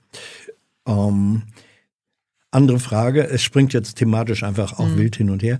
Wie groß ist der Nutzen von privaten PV, also Photovoltaikanlagen, mit im Hinblick oh, sorry, auf die Klimakatastrophe? Macht es äh, in diesem Bezug überhaupt einen Unterschied, wenn sich Privatleute noch PV-Anlagen anschaffen? Ja, natürlich macht es einen Unterschied. Erstmal, weil man den Strom selber herstellt und ihn nicht dann importieren muss äh, von äh, fossilen äh, Energieunternehmen. Das ist schon mal das eine, was total wichtig ist. Ähm, und man auch, wenn man Heimspeicher beispielsweise nutzt, dann auch eine gewisse ähm, mhm. Autarkie bekommen kann. Aber auch in puncto, also Energiesystemstabilisierung. Wir brauchen ja ganz viel Solar, wir brauchen auch viel Windenergie. Das trägt eben dazu bei, dass wir dann auch, wenn wir noch Heimspeicher kombinieren, dezentrale Netze entlasten können und damit haben wir eine Versorgungssicherheit, die gewährleistet ist. Und äh, gleichzeitig vermeiden wir, dass wir fossile Energien äh, nutzen und ähm, haben damit auch einen Beitrag zum, zum Klimaschutz zu leisten. Also ich weiß, es gibt immer dann Theorien, das sagt, es ist ja der Emissionshandel, ist doch egal, ob ich eine PV-Anlage mhm. habe, aber ähm, es eben, es macht schon einen großen Unterschied, gerade auch aus Energiesystemsicht. Was sagst du zu Aussagen aus Frankreich, dass wir uns schon mal auf die eine Welt mit plus vier Grad vorbereiten sollten. Ja. Also das ist eine gute Diskussion. Ich glaube, ähm, wir müssen die Debatten führen, dass wir uns vorbereiten müssen, weil wir sehen ja im Moment die Wasserknappheit. In Frankreich ist eine gigantische Dürre, die auch immer noch da ist, die im Übrigen den Atomkraftwerken massive Probleme macht, mhm. noch immer. Ähm, und deswegen ist da zu Recht auch jetzt eine äh, und das Paris-Abkommen ist das Paris-Abkommen, aber auch eine Awareness, eine Bewusstseinsmachung entstanden. Wir müssen über die Folgen reden. Ähm, und ich halte es auch für sinnvoll, dass, äh, dass wir eben auch der Bevölkerung erläutern, ähm, dass wir auf so eine Welt gerade zusteuern und ähm, wir alles tun müssen, um das alles zu verhindern. Aber äh, ja, was mit den Franzosen los, dass sie sagen, ja, dann geht's eben in die Richtung. Na, die Franzosen, ja. Können die mehr Hitze ab? Nein, also äh, die haben ja darunter zu leiden unter dieser Dürre mhm. und so weiter und äh, haben eben auch viele Hitzetote und so. Die kennen das ja jetzt schon auch und die erleben das ja parallel. Ähm, und deswegen, äh, also so, ich habe so verstanden, die Frage war, warum führen die da die Diskussion und ja. wir hier nicht? Ähm, weil die im Moment eine gigantische Auswirkungen erleben, äh, die ja hier eher immer negiert wird und irgendwie äh, verniedlicht wird, aber die ist dort eben jetzt wirklich greifbar. Mhm. Ähm, Im letzten Jahr ist ein Buch äh, erschienen, interessanter Sammelband, drei Grad plus, haben wir hier auch schon mehrfach erwähnt. Das sind Szenarien, äh, die aufzeigen, was passiert eigentlich, wenn wir noch nicht mal vier Grad, sondern drei Grad äh, plus haben. Es mhm. ist furchtbar zu lesen und vielleicht sollte man es deswegen gerade zu lesen. Also ähm, genau, es ist so ein bisschen so eine psychologische Sache, das will ich an der Stelle immer erwähnen, weil für viele Menschen wirkt das, ähm, wirkt das angstmachend, das ist auch eine normale Reaktion ja. des Menschen.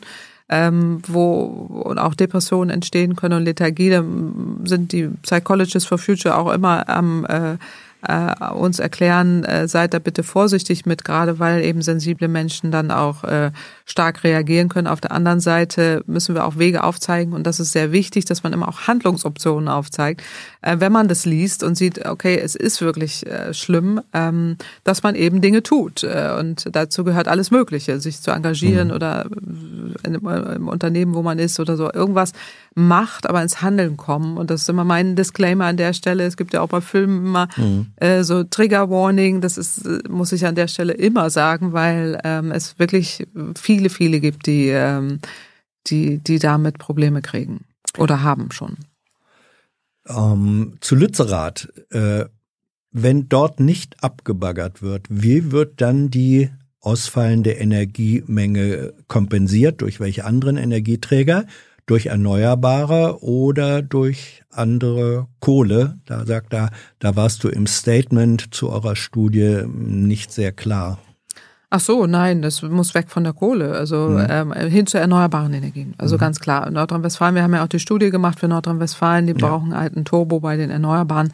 Das ist dann die Alternative, ja. Dann deine Meinung zum Emissionshandel via E-Auto. Also zum Beispiel mhm. Geld für E-Autos oder ähnliches. Ist das Greenwashing und damit schädlich? Oder ist es eine Art Wechselprämie weg vom Verbrennerauto? Naja, das ist wirklich ein guter Punkt, weil also ich tendiere leicht zum Greenwashing, weil mhm. äh, damit eben dann auch wieder nur Geld gemacht wird für Fahrzeuge, die dann am Ende nicht die äh, notwendige Emissionsbilanz aufweisen. Also ich meine jetzt gerade SUVs ist ja jetzt nicht die Antwort auf die Verkehrsproblematik. Also die Verkehrswende mhm. bedeutet ja eher kleinere, leichtere Fahrzeuge, mehr Schienenverkehr und ÖPNV und so weiter. Und dieser Handel, den man da jetzt äh, ermöglicht, klar, damit gibt es einen Anreiz, dass jetzt zumindest mal auch Elektromobilität ins System kommt. Ich wäre sehr dafür, das auch über eine Quote zu machen, dass man sagt, eine Elektroautoquote, die muss im Markt kommen bis 2050 irgendwie äh, 2025 50 Prozent dann ähm, hätte man auch eine Marktdurchdringung, die schneller kommt und dann muss man auch nicht mehr hier künstlich was bezahlen. Marktprinzip, schönes Stichwort. Merit Order, ein mhm. Thema für Feinschmecker. Ja. Wie kann es sein, dass äh, im Merit Order Preisprinzip der Marktanbieter sowohl das günstigste als auch das teuerste Produkt äh, anbieten darf? Als Beispiel, RWE macht sowohl günstige Energie, mhm. günstigen Strom über Renewables und teure über fossile Energieträger ja. und die teuren bestimmen am Ende den Preis, ja, zu dem auch die günstigen gehandelt genau. werden. Genau, da sind wir beim Merit Order Prinzip, das ist jetzt aber unabhängig davon, ob es RWE oder wer auch immer da anbietet. Das würde ich da tatsächlich äh, jetzt nicht als äh, Problem sehen, dass die dann ähm, da, also es wird vielleicht so ein bisschen unterstellt, dass dann so ein RWE dann auch die, mhm. äh, den Anreiz hätte, da jetzt nur teure, damit die am Ende den die billigen da auch noch finanziert genau. bekommen. Ähm, das würde ich jetzt vom Marktprinzip äh, eher nicht so sehen und das würde man auch tatsächlich äh, beobachten und auch äh, ahnden können. Hier geht es wirklich um einen Marktmechanismus. Es ist immer das teuerste Grenzkraftwerk, was dann eben den Preis bestimmt. Beim Gas ist es ja jetzt so extrem, weil der Gaspreis ja auch so stark nach ja. oben ging und dann hatten wir diese gigantische Größenordnung.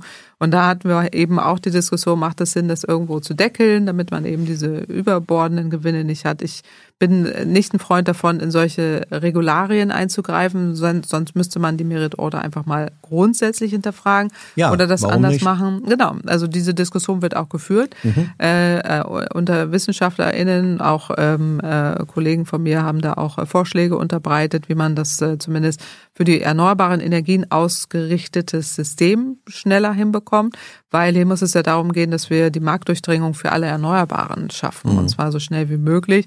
Ähm, und äh, das System, so wie es jetzt ist, ermöglicht eben das nicht so und äh, es gibt auch nicht Anreize, gerade für Versorgungssicherheit, dass eben auch dann Speicher mit angeboten werden und so. Das wird im Moment gar nicht ermöglicht. So, da gibt es große Diskussionen, wie man das umstellt. Ähm, und wir sind da weniger für diesen Kapazitätsmarktansatz, sondern eher für Carbon Contracts for Difference, dass man darüber dann eben die ähm, Erneuerbaren äh, reinbekommt und dann guckt, äh, welche wie dann am äh, Markt tatsächlich dann auch äh, gehandelt wird und was gehandelt wird, um es mal jetzt einfach äh, auszudrücken. Aber es gibt Diskussionen darüber, ähm, die auch wissenschaftlich weitergehen. Die Kommission will ja selber auch in einigen Jahren Vorschläge unterbreiten. Mhm.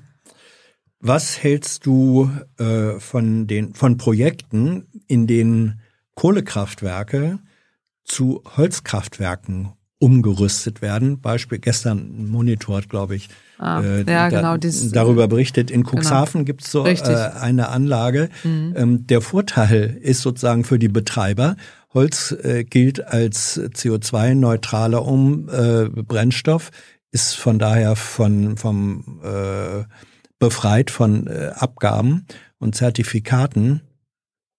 Aber mhm. das funktioniert ja nur, wenn tatsächlich mehr Holz wieder aufgeforstet wird, genau. Nachhaltigkeit als verbrannt wird.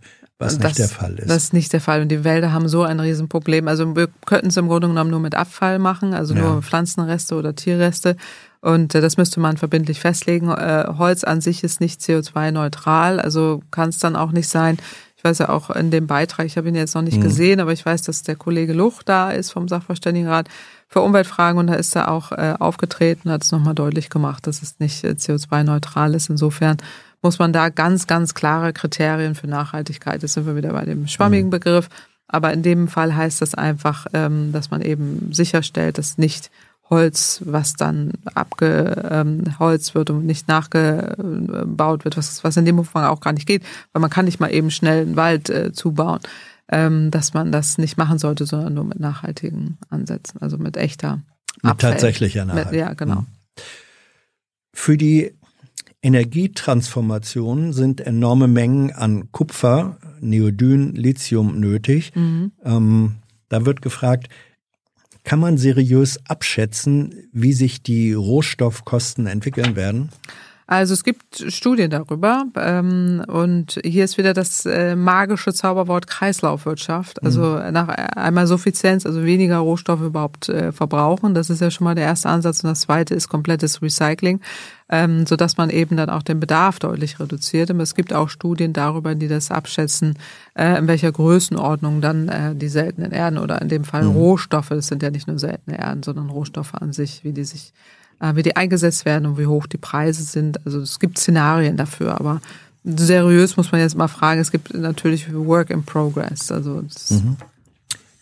noch zwei Fragen ja. aus dem Chat. Wie sollen Hochseeschiffe zukünftig fahren? Mhm. E-Fuels, Elektro, Wasserstoff, Brennstoffzelle? Ich vermute mal eine Kombination am Ende aus allem. Also die, der, die Forschung und Entwicklung geht ja einfach sehr schnell. Ähm, also E-Fuels kann sein, dass man das dafür dann braucht. Also mhm. ähm, oder äh, eben auch Batterie. Es gibt auch Segel, also Großsegel. Auch das sind ja äh, Möglichkeiten. Also es wird vermutlich eine Kombination aus allen Möglichen sein, denke ich mal. Aber äh, da ist man weit, weit von entfernt, dass man das auch im Ansatz irgendwie äh, macht. Man äh, macht da jetzt, äh, der erste Schritt ist ja wieder Flüssiggas, also LNG-Schiffe gibt's jetzt ähm, als weniger emissionsintensiv, aber sonst ist es immer noch besser als dieses ganz, ganz schmutzige äh, Schweröl, was wirklich ein Umweltkiller mhm. ist. Aber ähm, bei, bei, da, da muss man wirklich sehr, sehr viel mehr machen. Dann eine Frage, die im Forum vorab gestellt worden war. Warum setzt selbst ein Land wie China, welches in sehr viel längeren Zeiträumen planen kann, weiter auf fossile Rohstoffe, obwohl sie damit absehbar auch ihre eigenen Absatzmärkte mhm. zerstören, mhm. nämlich die für PV-Anlagen zum Beispiel. Das ist eine sehr, sehr gute Frage. Also ähm, da, also China durchdringe ich am allerwenigsten, was deren Strategien ist so, aber ähm, ich vermute mal, die wollen überall ähm, da mitmischen, oder? Also bei mhm. Rohstoffen und auch bei PV. Ne? Also es, ja. Dann wird ähm, Wasserstoffstrategie auch nochmal kritisch nachgefragt. Ähm, es bleibt ein Problem oder ein Fakt, dass Elok äh, Elek Elektrolyseure mhm. am Ende nur die Hälfte der Zeit laufen können, weil eben entweder, weil kein überschüssiger Strom da ist. Die mhm. Betreiber, wenn es kommerzielle sind, müssen aber trotzdem sozusagen volle Anschaffung zahlen. Äh, spricht das dann nicht dagegen, das sozusagen als Wirtschaftsprinzip einzusetzen? Naja, und ähm, die Frage ist eher, ob man es nicht auch jetzt fördern sollte durch die Rahmenbedingungen, weil es macht natürlich Sinn, dass man auch in Norddeutschland eine Elektrolyseuranlage mhm. aufstellt. Das hat, haben wir auch angeguckt. Das schafft Wertschöpfung, schafft Arbeitsplätze, ist total sinnvoll. Ähm, aber im Moment äh, rentiert es sich eben nicht. Das ist ja völlig richtig, was da gesagt wird. Aber bevor wir eine Windanlage abregeln, ähm, sollten wir besser Wasserstoff produzieren. Das ist zwar auch nicht effizient. Auch wenn die nur die Hälfte Das ist leider so, da muss man es einfach fördern. Oder die Rahmenbedingungen so schaffen, dass äh, dieser Speicher, den man ja damit auch anbietet, das ist ja wieder so ein mhm. Fuel eigentlich oder ein Speicher, Langfristspeicher, dass der einen Preis bekommt. Da sind wir wieder bei diesem Stromsystem der Zukunft, weg von Merit Order, dass man eben auch solche Komponenten damit anbietet, dass man sagt, ich biete am Markt jetzt irgendwie erneuerbaren Windstrom plus Speicher an und der ist versorgungssicher. Dafür gibt es dann einen Preis und dann rentiert sich das ja. Wenn du von Speicher, Speicher sprichst, also Wasserstoff du, als Speichermedium. Ja, ja, ja also ich wollte gerade fragen, wenn du von Speicher ähm, sprichst, das ist ja die, die äh, große Frage bei der Volatilität mhm. der Erneuerbaren.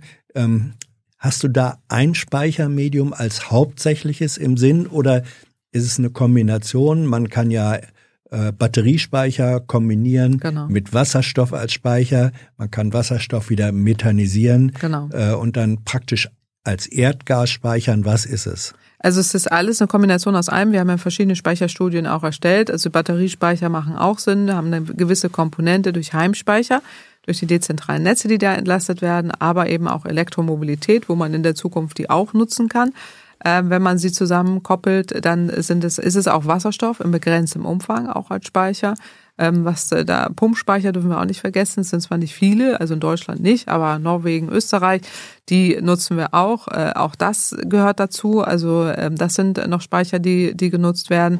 Genau, und ein bisschen auch E-Fuels. Aber es ist eine Kombination aus allem. Es geht hier ja immer um die sogenannte Residuallast, die man dann in bestimmten mhm. Phasen abdecken muss. Ähm, und da haben wir schöne Studien zugemacht, äh, wo wir dann auch zeigen, welche da waren, wie um Einsatz also, das hat mit äh, Kosten zu tun. Claudia Kempferts Speicher ist eine Kombination unterschiedlicher Speichertechnologien. Nicht richtig? nur Claudia Kempferts Speicher, sondern die Studien, die das zeigen. Ja. Es sind auch ganz, ganz viele andere, die das, also Studien, die das zeigen. Das ist eine Kombination aus verschiedenen Speichern. So, dann wird gefragt, das ist eigentlich die Millionen-Dollar-Frage, wenn du ein Gesetz zum Klimaschutz einführen könntest, welches wäre das? Schnellerer Ausbau erneuerbarer Energien. Also die Deutschlandgeschwindigkeit beim Ausbau der erneuerbaren Energien plus, plus eine Verdreifachung des jetzigen Ausbautempos. Also in Kombination. Kann man das als Gesetz vorschreiben? Ja, du kannst ja, wie beim LNG auch, du hast bestimmte Vorgaben. Also LNG-Terminals, mhm. die jetzt in vier Monaten da genehmigt wurden, du kannst ja bestimmte Dinge, ähm, also wenn man jetzt sagt, diese 10 Gigawatt Windenergie sind in äh, Genehmigungsphase, ich wink sie durch und reiche den Rest nach. Also so ähnlich funktioniert es ja bei den Dingern auch. Äh, bei den Flüssiggasterminals, äh, da kann ich natürlich, wenn ich eine Energiekrise habe, auch mit einem Versorgungssicherheitsaspekt hier argumentieren, auch juristisch. Also du hast da viele Möglichkeiten aber es wird gar nicht genutzt und das macht mich ratlos. Als allerletzte Frage noch eine von mir, die nochmal in deine ja. Biografie zurückgeht. Vor elf Jahren hattest du fast eine Chance, Ministerin zu werden in Nordrhein-Westfalen. Mhm. Da kandidierte Norbert Röttgen, ja. CDU. Ähm Hi, hier ist Tyler, ich filme das Ganze. Hier ist Thilo, ich äh, stelle dir die Fragen. Hier ist Hans, ich achte aufs Protokoll und stelle fest, wir sind unter drei. Heimliche Info nur für euch. Gar nicht so heimlich, kann man in den Infos lesen, wie man uns unterstützen kann. Nämlich per PayPal oder Überweisung. Weiter geht's. Er ist nicht Ministerpräsident geworden, sonst wärst du seine Ministerin äh, äh, geworden. Das hat manche überrascht. Hattest du eigentlich da schon einen Plan, wie du dann gerade mit der, wir haben, ihr habt das vorhin besprochen, mit der mächtigen fossilen Wirtschaft und ihren Akteuren in NRW hätte umgehen können? Nein, einen Plan in dem Sinne nicht, außer dass ich äh, Gesetze äh, gemacht hätte für einen schnelleren Kohleausstieg äh, plus Ausbau der erneuerbaren Energien. Das war mein Plan und ich glaube, das war auch dann das Problem, was Herr Röttgen hatte dann in der CDU in Nordrhein-Westfalen. Der Support, der danach dann auch, also ich nicht als alleiniger Grund, also er hat ja die Wahl verloren, aber ähm, dass er dann auch wirklich einen schweren Stand hatte dann danach. Du hättest den Job gerne gemacht? Ich hätte ihn damals, also sonst hätte ich nicht, hätte ich da nicht im Schattenkabinett äh, mitgemacht. Also damals fand ich das reizvoll, dass man wirklich auch was gestalten kann. Und es war noch eine Phase, wo man hätte auch, wo ich wirklich gemerkt habe, jetzt kann man hier vielleicht noch was verändern. Aber das äh, würde ich mit der jetzigen, mit der jetzigen, mit dem jetzigen Blick zurück so einordnen. Ähm, das wäre vermutlich auch nur begrenzt möglich gewesen. Und heute? Heute habe ich. Wenn man dir heute, heute ein Ministerinnenamt anbietet? Äh, Im Moment kein Interesse. Im Moment. Claudia, für diese, wenn sich das ändert, bitten wir um äh, frühzeitige Benachrichtigung. Ja, selbstverständlich, erfahrt das sofort. ja, vor jetzt, allen jetzt schreibe ich erstmal noch Bücher und ja. habe wissenschaftliche Studien zu machen, insofern. Äh, Claudia, das macht mir am meisten Spaß. Dankeschön für deine Zeit, deine Ausführungen, deine Antworten. Danke für die Einladung. Dankeschön. Danke für euer Interesse, eure Fragen und eure Unterstützung, ohne die, ihr wisst es, es dieses Format überhaupt nicht gäbe. Namhafte Unterstützer des vergangenen Monats jetzt. Bis bald. Tschüss.